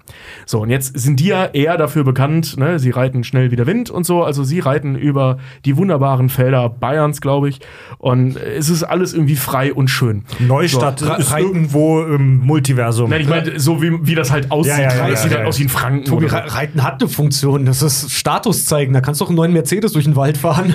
Pass auf, darauf will ich im Prinzip hinaus. Ähm, das Faszinierende ist, du hast alle Möglichkeiten, von der Grundvoraussetzung her, Geschichten zu erzählen. Ne? Also, ich meine, du bist fast genauso frei wie, wie in Mittelerde. So, du kannst machen, was du willst. Was aber passiert, ist, dass wir die, ähm, ob es jetzt die Autoren oder die Regisseurin oder wer auch immer war, keine Ahnung, ähm, die sind so gefestigt innerhalb dieser Erzählstrukturen, die wir in dem Fall jetzt in Deutschland haben oder bei Marvel eben auch bei Disney haben, ähm, dass es unmöglich zu sein scheint, die, äh, ähm, die Offenheiten, die diese Geschichte anbietet, nutzen zu können. Nein, natürlich muss es um Adlige gehen, weil hier sieht's ja, ich habe mir jetzt ein schönes Set gesucht, so hier diese in Franken diese Wiese, äh, äh, hier gibt's bestimmt einen Adligen. Komm, lass uns über diesen Adligen sprechen und verlieren völlig aus den Augen, was für Möglichkeiten sie hätten. So, ne? Und das, das ist schon arg traurig. Und das haben wir bei Marvel ja ganz genauso. Ich meine, was man alles mit der Nanotechnologie machen könnte, außer Amerika zu verteidigen. So, ne? Äh, Ja, ja. Und das, das ist, also da, da sieht man, äh, welche enge Grenzen der Fantasie äh, gesetzt werden. Und nochmal auf diese Frage der Produktionsfirmen. Ich glaube auch, dass es nicht in der Weise eine Agenda gibt, aber es ist schon ja auch so, dass diese Studios mitreden. Und das macht ja auch Filme so interessant. Also wir haben ja es ohnehin nicht mit einem Autor einfach zu tun. Äh, dann verbietet sich die Frage eigentlich auch, was will der Autor uns damit sagen, aber zumindest kann man noch einen Verantwortlichen sehen. Beim Film haben wir so viele Leute, die da mitmischen, wer alles am Drehbuch schreibt und was am Ende rausgeschnitten wird, solche Dinge, dass wir aus dieser Teamarbeit schon Schlussfolgern können. Wir haben es hier tatsächlich mit so einer Mikrokosmos-Struktur von Gesellschaft zu tun. Äh, Das heißt, die Gesellschaft im Kleinen kommt äh, da im Film vor. Deswegen ist der Film auch soziologisch so interessant, äh, weil so viele mitgearbeitet haben. All das steckt da drin. Aber es gibt natürlich auch Interventionen von Studios. Ich habe einen äh, guten Freund, der an einer Serie schreibt äh, für äh, Disney Plus und äh, muss dann immer auch mit äh, Disney sprechen in so einem Call. Und äh, sehr häufig heißt es dann bei einzelnen Dialogen, ähm, ja, da glaube ich, da ist äh, die Compliance-Abteilung nicht mit einverstanden. Und das kam also, die, es kam äh, wir- wirklich wiederkehrend in diesen Dialogen. Und irgendwann fragte er dann, ja, aber was ist denn das Regelwerk der Compliance-Abteilung? Und die Antwort war, ja, einfach der gesunde Menschenverstand. Und da wird es natürlich hochideologisch, wo man Ja, sagt, ja, ja, es ist doch, also das Normale halt. Es ist aber, ich finde es total interessant, was du sagst, weil zum Beispiel, ich weiß nicht, hast du Babylon gesehen? Äh, ja. Der, äh, da habe ich jedenfalls auch, als ich mir angeguckt habe, mich auch dran erinnert gefühlt. Der das, relativ du- neue Film mit Margot Robbie. Äh, genau, und Brad Pitt. Äh, von dem Regisseur, der hier auch äh, Whiplash zum Beispiel Damien gemacht hat. Chazelle. Ganz genau, Dankeschön. Nee, ich bin gerade auf den Namen auch nicht gekommen. Aber da hast du es halt auch. Das ist halt äh, Film Anfang der 20er, da fängt es zumindest an und du siehst halt auch, wie nach und nach den Gatekeepern der Wir machen Kunst, wie denen nach und nach durch Technik das Ruder aus der Hand gerissen wird eigentlich. Also dass es wichtiger ist, dass, dass die Technik richtig funktioniert und Sachen unterhalten sind und sie weiterhin produzieren können, als einfach nur, wie sie vorher halt Filme wirklich in einem Paukenschlag rausgehauen haben und der Film im letzten Drittel, äh, sehr schön mit Tobey Maguire dann ja auch an der Stelle, zeigt, oh mein Gott, das ist äh, verdammt, wir verlieren die Kontrolle darüber, weil plötzlich Weirdos auf den Plan treten, die es als ganz große Kunst sehen, wenn ein muskulärer Typ halt irgendwie Ratten für 20 Dollar frisst und so eine Sachen. Ja. Also, da hast du das halt auch drin. Und natürlich diese berühmte, naja, eine Firma muss ja immer ein Credo haben. Und am Ende, also übersetzt heißt das nichts anderes, wenn du ein Drehbuch hast oder eine Filmgeschichte oder was auch immer dir da vorgelegt wird, dass irgendwer im Raum sagt, ja, aber ist das Disney? Corporate Behavior, ne? Ja, ich habe die Autobiografie von Bob Iger gelesen, der ja jetzt zu Disney zurückgekehrt ist als CEO. Der, Und al das- der alte neue Disney-Chef. Ja, ist auch ein ganz großes Thema bei uns in letzter Zeit. Das ist hochinteressant, äh, wie er dann äh, zum Beispiel den ersten Black Panther-Film beschreibt. Und er schreibt dann auch an alle äh, Mitarbeiter eine E-Mail und bedankt sich. Und da gibt's ein ganz klares Programm. Also wir wollten immer mal, äh, also es wird dann so getan, als wollten wir das immer mal machen. Natürlich haben sie jetzt gesehen, oh, wir müssen es wohl mal machen. äh, haben, dass sie, dass sie also einen schwarzen Superhelden haben und dass sie auch einen schwarzen Cast haben und all das. Und äh, da ist also tatsächlich dann eine, eine Agenda da, äh, die verfolgt wird. Und äh, das ist ja zunächst einmal auch nicht schlimm, dass äh, eine Agenda verfolgt wird. Nur glaube ich, muss man äh, sehr äh, sich bewusst machen, dass Ideologie äh, oft passiert, sich einschleicht oder präsent ist. Es wird sicherlich Dinge geben, wo ein Studio eingreift oder sagt, da müssen wir was zu machen. Und dann äh, bringt jede Zeit ihre Filme hervor. Äh, die Finanzkrise hat solche großartigen Filme wie Margin Call oder Killing Them Softly gemacht. Ich glaube, das wäre heute nicht so äh, ohne weiteres möglich. Ich äh, bin sogar zu der These bereit zu sagen, äh, heute in äh, diesem Jahr würde im Westen nichts Neues nicht produziert werden, vielleicht, weil man äh, gerade diesen äh, stark pazifistischen Diskurs nicht haben will. Ähm, nicht, weil dann irgendwie Netflix, da wird nicht der, der Netflix-Chef sagen, das machen wir grundsätzlich nicht, aber dass man irgendwie sagt, da ist ja gerade so nicht die, die Stimmung für da. Ähm, das wäre zumindest meine These. Und bei äh, Winnie Pooh äh, können wir ja auch sehen, dass wir es da erstmal mit äh, einem Auto, der ganz unabhängig ist, äh, dann sich äh, diese Welt ausdenkt und dann wird das zu so einem unglaublichen Erfolg. Das heißt also, dieser, äh, dieses marktwirtschaftliche kam ja dann erst danach. Also natürlich schreibt ein Autor immer auch, um gelesen zu werden und um auch Bücher zu verkaufen. Aber äh, dieses unglaubliche Franchise hat sich natürlich dann erst darum gebildet. Und wenn ich äh, mal ganz kurz ablenken darf von äh, dem Thema, über das wir hier eigentlich sprechen, ich Das ist in beschäftige dem Podcast hier auch noch nie passiert in sechs Jahren. Noch nie. ich spreche, äh, ich beschäftige mich äh, so ein bisschen natürlich auch mit ChatGPT und wie das so alles verändert. Und jetzt haben wir es ja mit einem Buch zu tun, das sehr, sehr originell ist, wo ich auch hier ganz dezidiert sagen würde, nee, das würde ChatGPT nicht von sich herausschreiben können. Man müsste so viel eingeben und sagen, wie es sein soll. Da würde vielleicht irgendwann etwas in diese Richtung kommen, aber dann müsste man ja quasi den Ursprung schon kennen, also man müsste die Idee schon haben. Aber jetzt wenn wir gucken, was Disney damit gemacht hat, äh, ihr habt die ganzen Serien angesprochen, was es alles gibt. Ihr habt da, glaube ich, auch wesentlich mehr gesehen als ich, äh, bei äh, äh, welche Verwertungen da alle stattfinden. Und da finden dann immer diese Dialoge, über die wir schon gesprochen haben, statt, die immer den Charakter des Buches haben, aber natürlich gehen die in andere Richtung. Und natürlich haben die eine gewisse Konstruktion, wie sie gebaut sind und dieses permanente Missverstehen und das Umdrehen. Und ChatGPT ist ja auch in der Lage, Witze zu schreiben, kann genau mit so etwas arbeiten.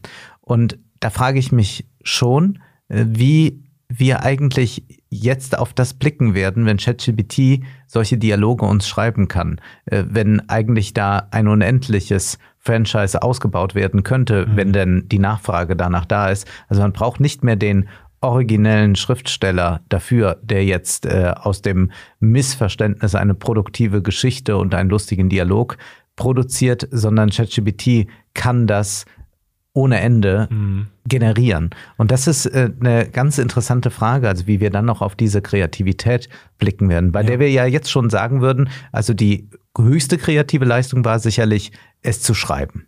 Und dann kann man über einzelne Verfilmungen oder Episoden sagen, ist gelungen oder nicht. Aber man würde nie sagen, es ist so originell wie das Original. Aber wo sich das schon so Ja. löst, äh, jetzt äh, von, von ähm, dem, dem Original dann und wo man einfach diesen Mechanismus der Dialoge weiter spinnt. Man könnte ja auch noch viele weitere Figuren auftauchen lassen und all das. Da ist eigentlich dann äh, die Stunde für ChatGPT geschlagen. ne?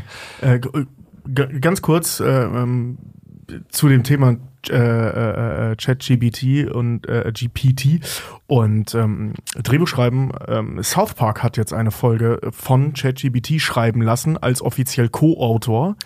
Und äh, da bin ich sehr gespannt. Also die, die kommt jetzt irgendwann in den nächsten Ist Wochen raus. schon, ist schon, und ähm, es ist nicht die ganze Folge. Es ist Ja, das wie gesagt, letzte- als Co-Autor, Ja, ja, die es haben einen das Teil der letzte- Folge geschrieben. es ist das Ja. Es ist ja, und es ist ja, also lasst uns mal jetzt nicht abdriften Ja. in äh, Sci-Fi Tech, Roboter und AI Teil 2, Ja, aber, Aber es ist ähm, wahnsinnig spannend. Ja, ich fand's auch es ist ja auch die Frage, wie viel Input du als Mensch da noch reinsteckst, weil bei Dingen, die Ja. von, bei so AI-Kunst in Anführungszeichen, bei unserer, oh, kleines Geheimnis, bei unserer aktuellen Bühnentour Brainfuck gibt's auch einen kleinen Teil, wo wir kurz über KI-Kunst sprechen. Und momentan ist es da ja noch so, dass ein erheblicher menschlicher Input von außen da rein muss, dass da irgendwas halbwegs Ertragbares entsteht. Ich fand das nur ganz interessant, Ich- weil was Wolfgang gesagt hat, ist im Prinzip, dass wir, kennst du dieses berühmte Bild ja von den 100 Affen, die an 100 Schreibmaschinen sitzen und dann irgendwann den besten Roman der Welt schreiben? Das haben wir jetzt in Pocket-Format.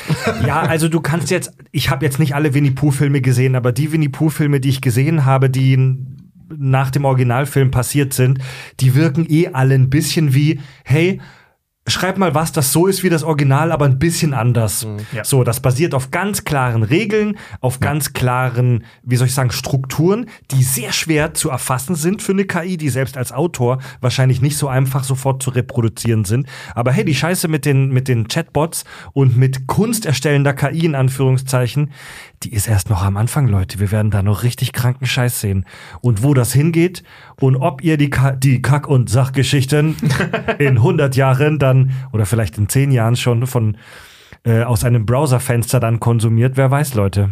Wir müssen, wir, aber, Können wir uns heimlich zur Ruhe setzen. aber heimlich genau und alles äh, von irgendeinem Chatbot machen lassen und müssen dann unsere Kohle an Google abgeben. Das ist überhaupt kein Problem. Wir lassen einfach alle Folgen einmal durchtranskribieren, haben wir teilweise ja eh schon vorliegen. Die, damit füttern wir ChatGPT und dann lassen wir einfach mal eine Folge von denen schreiben. Genau, und Wolfgang macht einen Skriptdoktor. Wenn was falsch ist.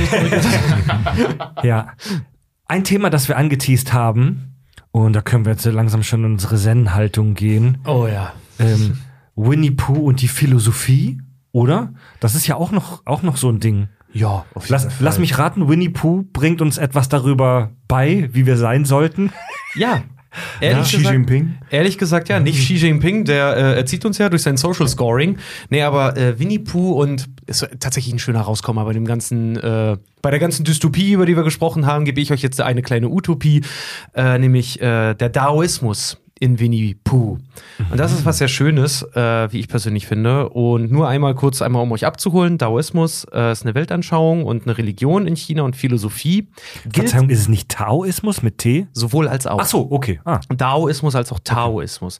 Und äh, es gilt als undefinierbar. Dao bedeutet so viel wie Weg, ist aber eher zu verstehen als Methode oder Prinzip oder der rechte Weg. Viele Religionen haben sowas, wie zum Beispiel die goldene Regel oder Karma, sowas auch. Das kommt dem Ganzen sehr, sehr nah. Ähm, wie gesagt, gilt als undefinierbar, weil äh, laut Daoismus in Dao die tausend 10.000 Dinge entstehen äh, und damit der Kosmos, die Ordnung, der Ursprung und die Vereinigung der Gegensätze gemeint ist. Wow. Ja, also vereinfacht gesagt, der Grund des Seins und Nichtseins. Also es deckt alles. Alles und in- nichts. Ja, es deckt halt alles ab.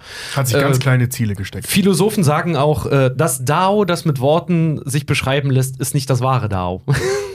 Das könnte echt ein Yoda-Zitat sein, Mann. Ja. ein bisschen Ja. schon, ey.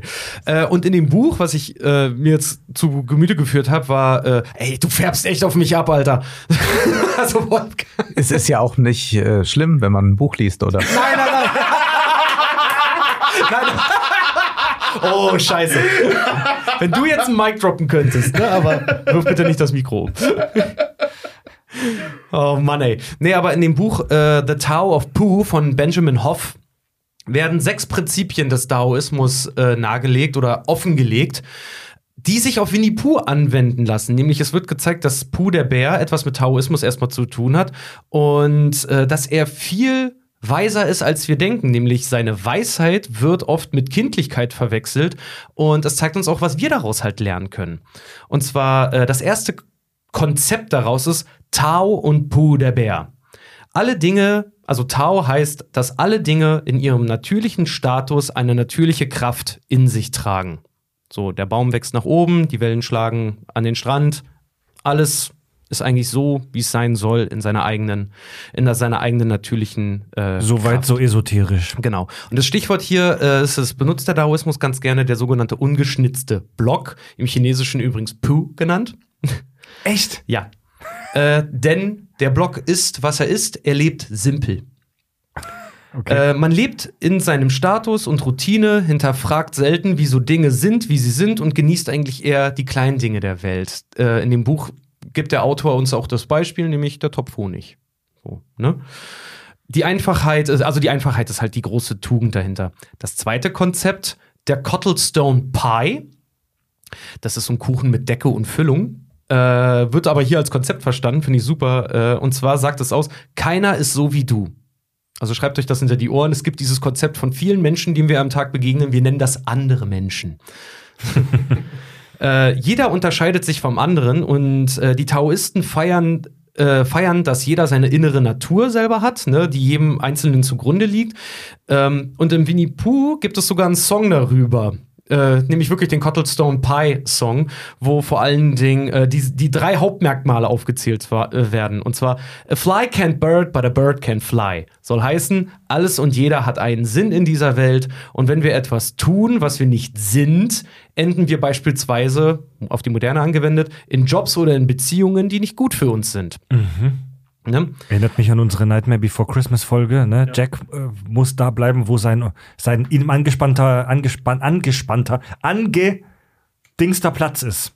Angestammter. Gestammter Ah, Platz ist. Also einfach sei, wer du gemeint bist zu sein. Ja. Das hatten Ja, wir ja. vorhin auch schon äh, angesprochen. Das zweite bei dem Cottlestone Pie ist A fish can't whistle and neither can I.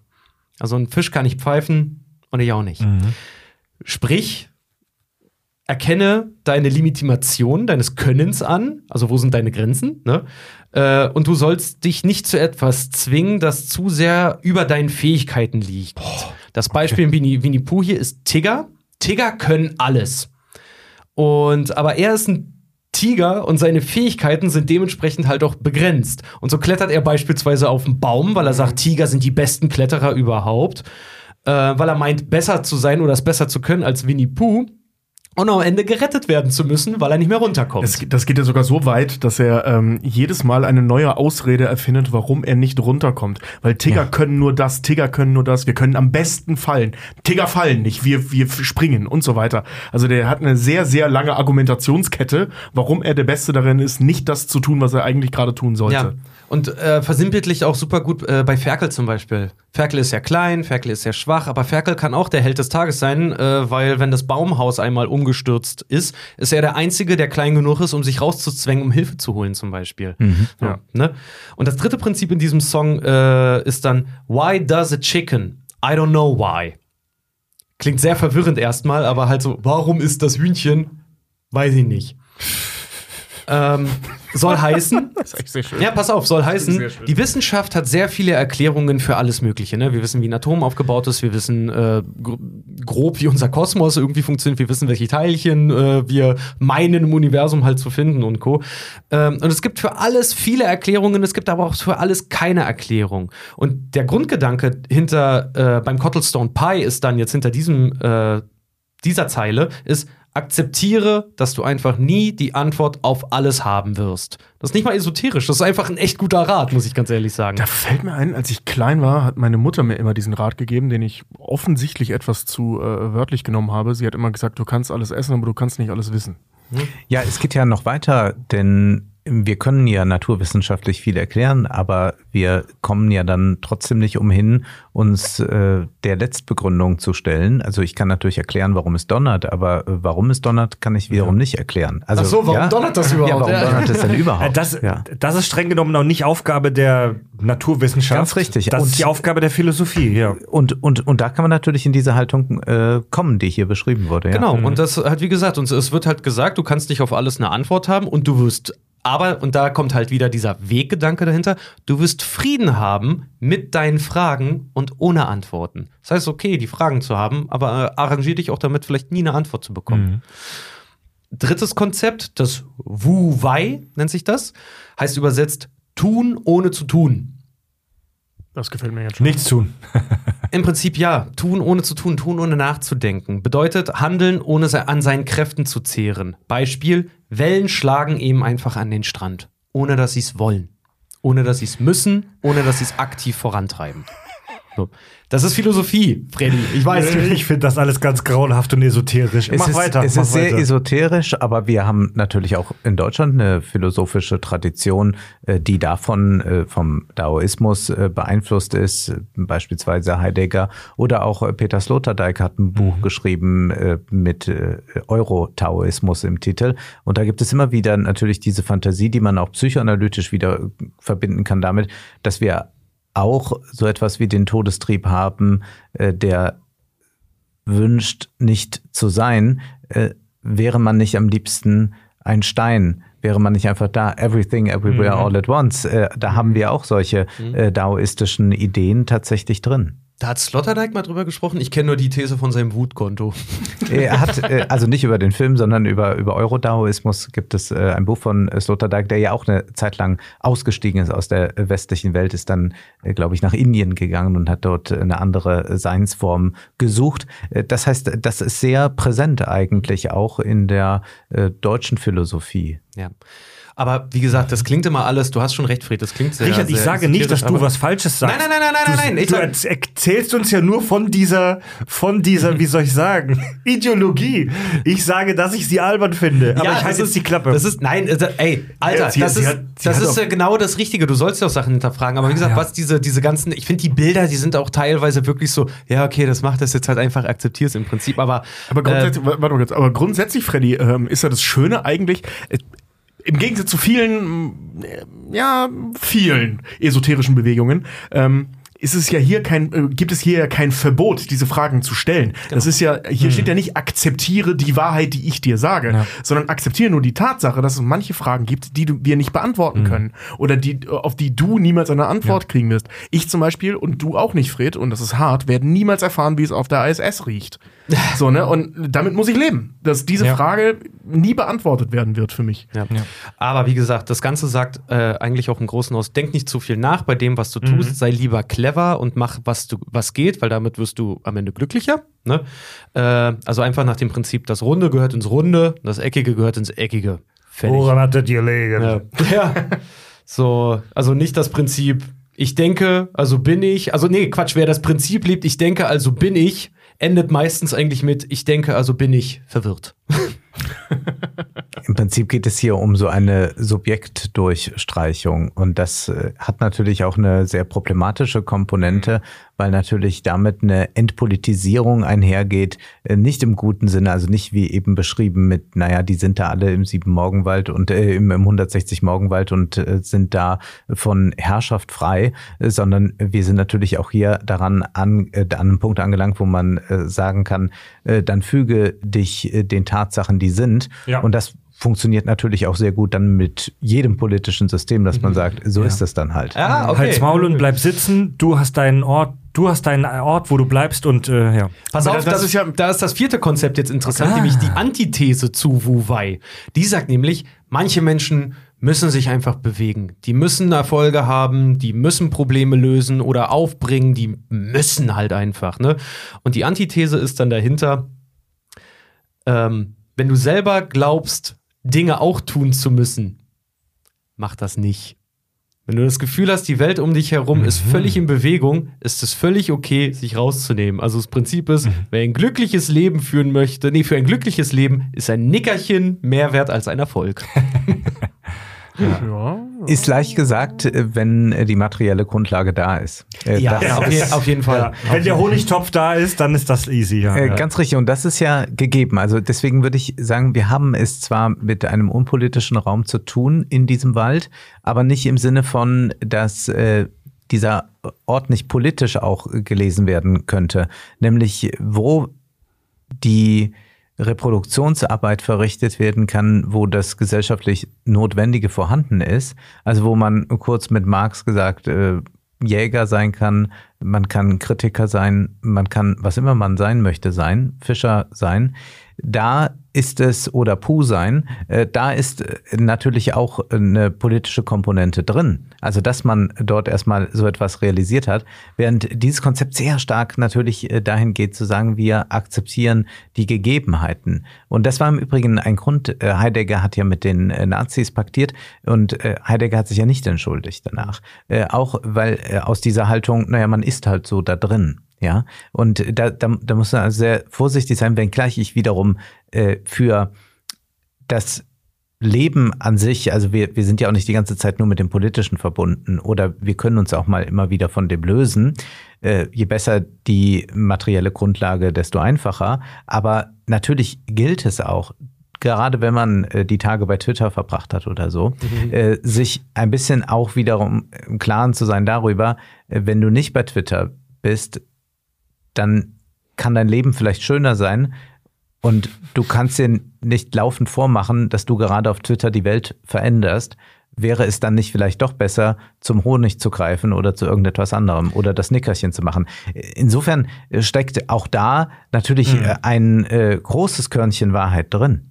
Diese Ansätze sind auch äh, teilweise Grundlagen von Verhaltenstherapien. Ja. Akzeptiere die Gegebenheiten. Für jemanden, der zum Beispiel sich äh, in Therapie ist für ADHS oder sowas, ist es ein Riesenschritt, wenn du einfach weil viele ja auch nicht wissen, was das mit sich bringt, also auch die, die, die Betroffenen, ist das ein Riesenschritt, einfach zu akzeptieren, dass das da ist und dass du darauf dann reagieren kannst. Ja. So. Ähm, das fünfte Konzept ist äh, der sogenannte Schneeballeffekt, den er uns präsentiert in dem Buch und äh, bei Winnie, Winnie Pooh. Und zwar der erste Schritt bei allem, was du tust, ist darauf zu vertrauen, erstmal, dass du es kannst und an dich zu glauben. Ähm, bis du das nicht tust, kannst du eigentlich nicht so wirklich komplett zufrieden mit dem sein, was du gemacht hast. Äh, und um an dich zu glauben, äh, musst du deine eigenen Gaben als auch Einschränkungen akzeptieren. Und Dinge im Leben, äh, die das nicht tun um dich herum, die lässt du einfach los. Die lässt du einfach weg. Das ist, äh, das ist so ein richtiges, richtige, wie kann man sagen, so eine Trainingsanleitung für ungeliebte Jobs halt auch irgendwie. Im Prinzip sagt dir jeder einzelne Step, kündige. Ja, ja, das genau. Ja. Das ist halt wirklich so. Und das letzte, das sechste Konzept ist, und das finde ich sehr schön, der leere Geist.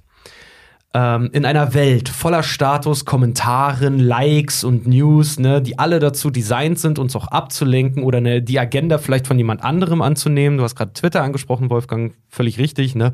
Ein leerer Geist ist in der Lage, den Vogel singen zu hören, ohne sich Gedanken zu machen, welcher Vogel es ist oder von wo er herkommt.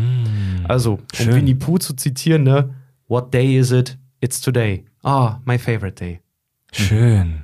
Ja, sehr Lebe im. Hier und Jetzt. Sehr gut. Und wir hatten ja auch im Zuge der Finanzkrise sehr äh, große Diskurse, wie eigentlich Widerstand zu leisten ist. Und dann gibt es natürlich den Aktivismus, der auch jetzt wieder sehr stark ist mit Blick auf äh, das Klima. Und dann gab es auch aber diese Strömung, die sagte, vielleicht ist äh, nichts tun, also sich dazu entschließen, zu handeln, indem man nicht handelt, äh, auch eine politische Möglichkeit. Also jetzt sicherlich nicht mit Blick auf den Klimawandel, aber dass man sich äh, gewissen äh, gesellschaftlichen, wirtschaftlichen Imperativen entzieht durch Nichtstun. Ich weiß, das kann ein sehr privilegiertes Geschwätz sein für Leute, die sowieso abgesichert sind und dann sagen, ja, und jetzt tue ich nichts. Aber es ist schon eine Frage, inwieweit man dieser Logik entkommen kann, die natürlich präsent ist, äh, laufend zu tun, zu handeln, äh, jetzt noch äh, schnell die E-Mail zu verfassen, äh, dass man dadurch natürlich in hohem Maße das entfremdete Leben hat. Also das, was ja auch dieser äh, schreckliche Film dann Christopher Robin zu Recht thematisiert.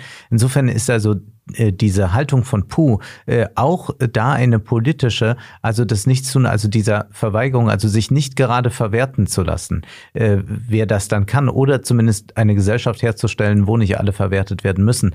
Äh, das ist etwas, was ähm, in der Kindheit uns äh, eine Zeit lang gegönnt ist. Ja, äh, es ist ja äh, doch irgendwie eine unglaubliche Sache, dass man diese unbeschwerten Kindertage ja durchaus hat, äh, dann werden sie etwas schwerer mit dem Eintritt in die Schule. Ich bin gern zur Schule gegangen, aber natürlich ist da dann schon der Ernst des Lebens immer wieder da und das verstärkt sich ja immer weiter. Und dann ist ja nur das Versprechen da, dass das, wenn die Rente kommt, äh, sich dann wieder so äh, herstellt. Und es ist ja, also mein Vorschlag ist ja, eigentlich müsste es die Rente mit dem 18. Lebensjahr geben, bis man 35 ist oder so und dann geht man arbeiten. Ja. Weil das eigentlich so eine tolle Phase ist und dann muss man aber leider dann arbeiten gehen oder so, ja.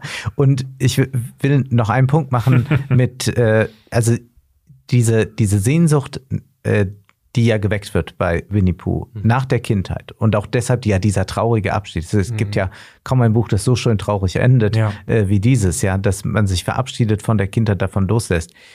Das ist ja etwas, was äh, in äh, unserer Gesellschaft durch Reichtum immer wieder hergestellt werden kann. Das ist ja das äh, perfide. Ihr habt bestimmt ähm, White Lotus gesehen, oder? Die Serie Nee, noch mit nicht, äh, den Reichen, die da in äh, hab- dem Luxusressort sind und dann das Personal entsprechend äh, schlecht behandeln. Und es gibt da so eine Szene, wo auch der Direktor dann äh, zu einer Angestellten sagt, der Hoteldirektor, man muss sie wie so kleine besondere Kinder behandeln. Und tatsächlich ist das ja äh, das Versprechen von Luxushotels oder generell von Luxus. Hier können Sie noch mal Kind sein. Hier können Sie aufstampfen an der Rezeption und sagen, ich will aber das große Zimmer und dann wird einem das genehmigt. Man kann es also mit Geld äh, sich kaufen. Man kann sich mit Geld äh, die Unbeschwertheit kaufen. Und das ist ja das, das, das Schlimme eigentlich, und aber auch das enorm Verführerische am Luxus. Und hier äh, drückt sich das bei äh, Winnie Pooh eben nicht über das Geld aus, sondern da ist es in dieser äh, kindlichen Weise dann aufgehoben im Walde. Aber dass das präsent ist, auch als Erwachsener, eigentlich wieder äh, Kind sein zu wollen und dass man das dann über Geld möglicherweise realisiert, das ist schon etwas, äh, was den Text so zu uns Älteren sprechen lässt. Und da habe ich einen sehr schönen Abschluss, nämlich, weil du meintest, ne, das ist die Tragödie unseres Lebensweges irgendwie in 80 Jahren Oxidation und das ist halt wirklich schön eigentlich, weil Winnie Pooh muss eine ganze Menge durchhaben, denn um das Ganze jetzt auch mal abzuschließen, äh, schließt er, äh, also Benjamin Hoffman das Buch nämlich auch sehr schön ab mit den Worten, um Wissen zu erlangen, füge jeden Tag etwas hinzu. Um Weisheit zu erlangen, nimm jeden Tag etwas weg. Oh, das ist schön. Schön. Man kann das Ganze jetzt ja immer so global an, anwenden oder diskutieren, wie wir es gerade gemacht haben. Ne? Also, dass, das, dass man da politische Strukturen entweder mit verändern kann oder rauslesen kann, dass grundsätzlich alle Fragen äh, in Frage gestellt werden können oder so. Ähm, was bei solchen, was beim Daoismus ja eine Rolle spielt, Lebensweisheiten nenne ich es jetzt mal, ähm, mitschwingt, ist ja auch, dass man das im Kleinen umsetzen kann. Ja, zum Beispiel, dass man das auf einen Sonntagnachmittag anwendet, dass Ja. man an einem Sonntagnachmittag sich einfach mal auf eine Parkbank setzt. Oder ähm, zum Thema Ja. Zeit. Ähm, klar, grundsätzlich, äh, ähm, wenn man einen Haufen Kohle hat, kann man sich in so ein Ressort verziehen und wieder Kind sein. Das kann man aber auch in so ganz kleinen Situationen, ähm, indem man sich, und das klingt jetzt schräg, eine Spülmaschine kauft. Ich habe mal, ähm, ich glaube, das habe ich auch schon mal erzählt, so einen Artikel gelesen zum Thema Zeit kaufen. So dass eine Ja. der sinnvollsten Dinge, die man mit Geld machen kann, ist sich Zeit zu kaufen.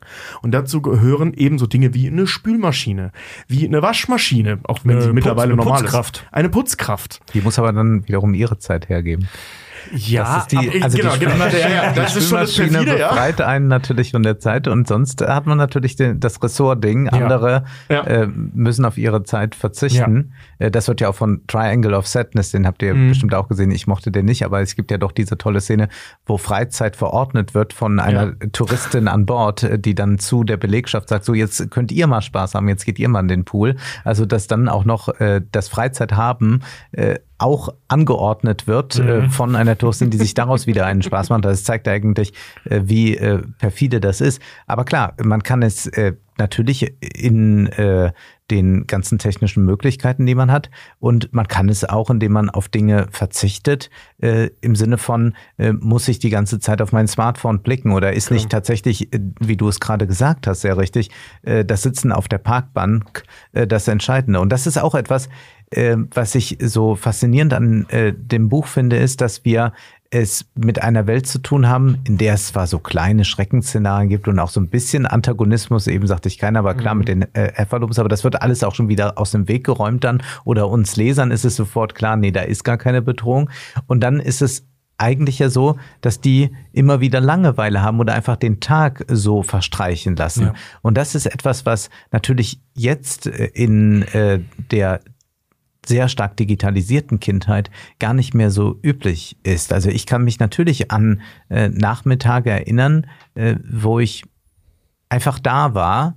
Äh, dann konnte man vielleicht Fernseh äh, äh, schauen, aber man hatte ganz viele Phasen, man konnte nicht dauernd kommunizieren. Man sollte ja nicht so viel telefonieren, kostet ja auch damals noch Geld, hatte man keine Flatrate und sowas, ja. Äh, man hat dann vielleicht gerade niemanden gesehen oder man hat sich zu zweit getroffen und wusste aber eigentlich gar nicht so, was man den Tag über machen soll. Heute ist es natürlich so, man trifft sich vielleicht zu zweit und jeder schaut in sein Smartphone, da passiert die ganze Zeit irgendwas. Und dass äh, diese Momente äh, der Muße oder der Langeweile, aus der dann Muße entsteht, so wenig gegeben sind, und das gilt ja nicht nur für Kinder, sondern das gilt ja gleichermaßen für Erwachsene, ist ein Riesenproblem. Ja, und die, die Originalgeschichte Winnie Pooh, das Buch und auch der erste Film, die, die enden so ein bisschen, naja, fast schon pathetisch, sehr emotional mit so einem traurigen Ende, dass man sich von der Kindheit langsam verabschiedet und ja, ich muss Tschüss sagen, Winnie, aber wir sehen uns vielleicht irgendwann mal wieder. Und ähm, ich hoffe, dass wir, Wolfgang, uns, die Kakis und du, dass wir uns vielleicht auch mal wieder sehen. Sehr Ähm, gern. Es war wirklich sehr geil. Es war wirklich geil, dass du bei uns warst und ein spannendes Thema und ich bin sehr, sehr befriedigt davon, wie viel wir aus dem Thema Winnie Pooh rausgewrungen haben, äh, wie aus einem nassen Handtuch. Richtig geil. Es war mir eine große Freude und hat äh, sehr viel Spaß gemacht, äh, mit äh, so vielen verschiedenen Blickwinkeln auf Winnie Pooh konfrontiert zu werden. Vielen Dank. Schön. Ja, Angenehm. Immer gerne. Ja, vielen Dank, dass du da warst, Wolfgang.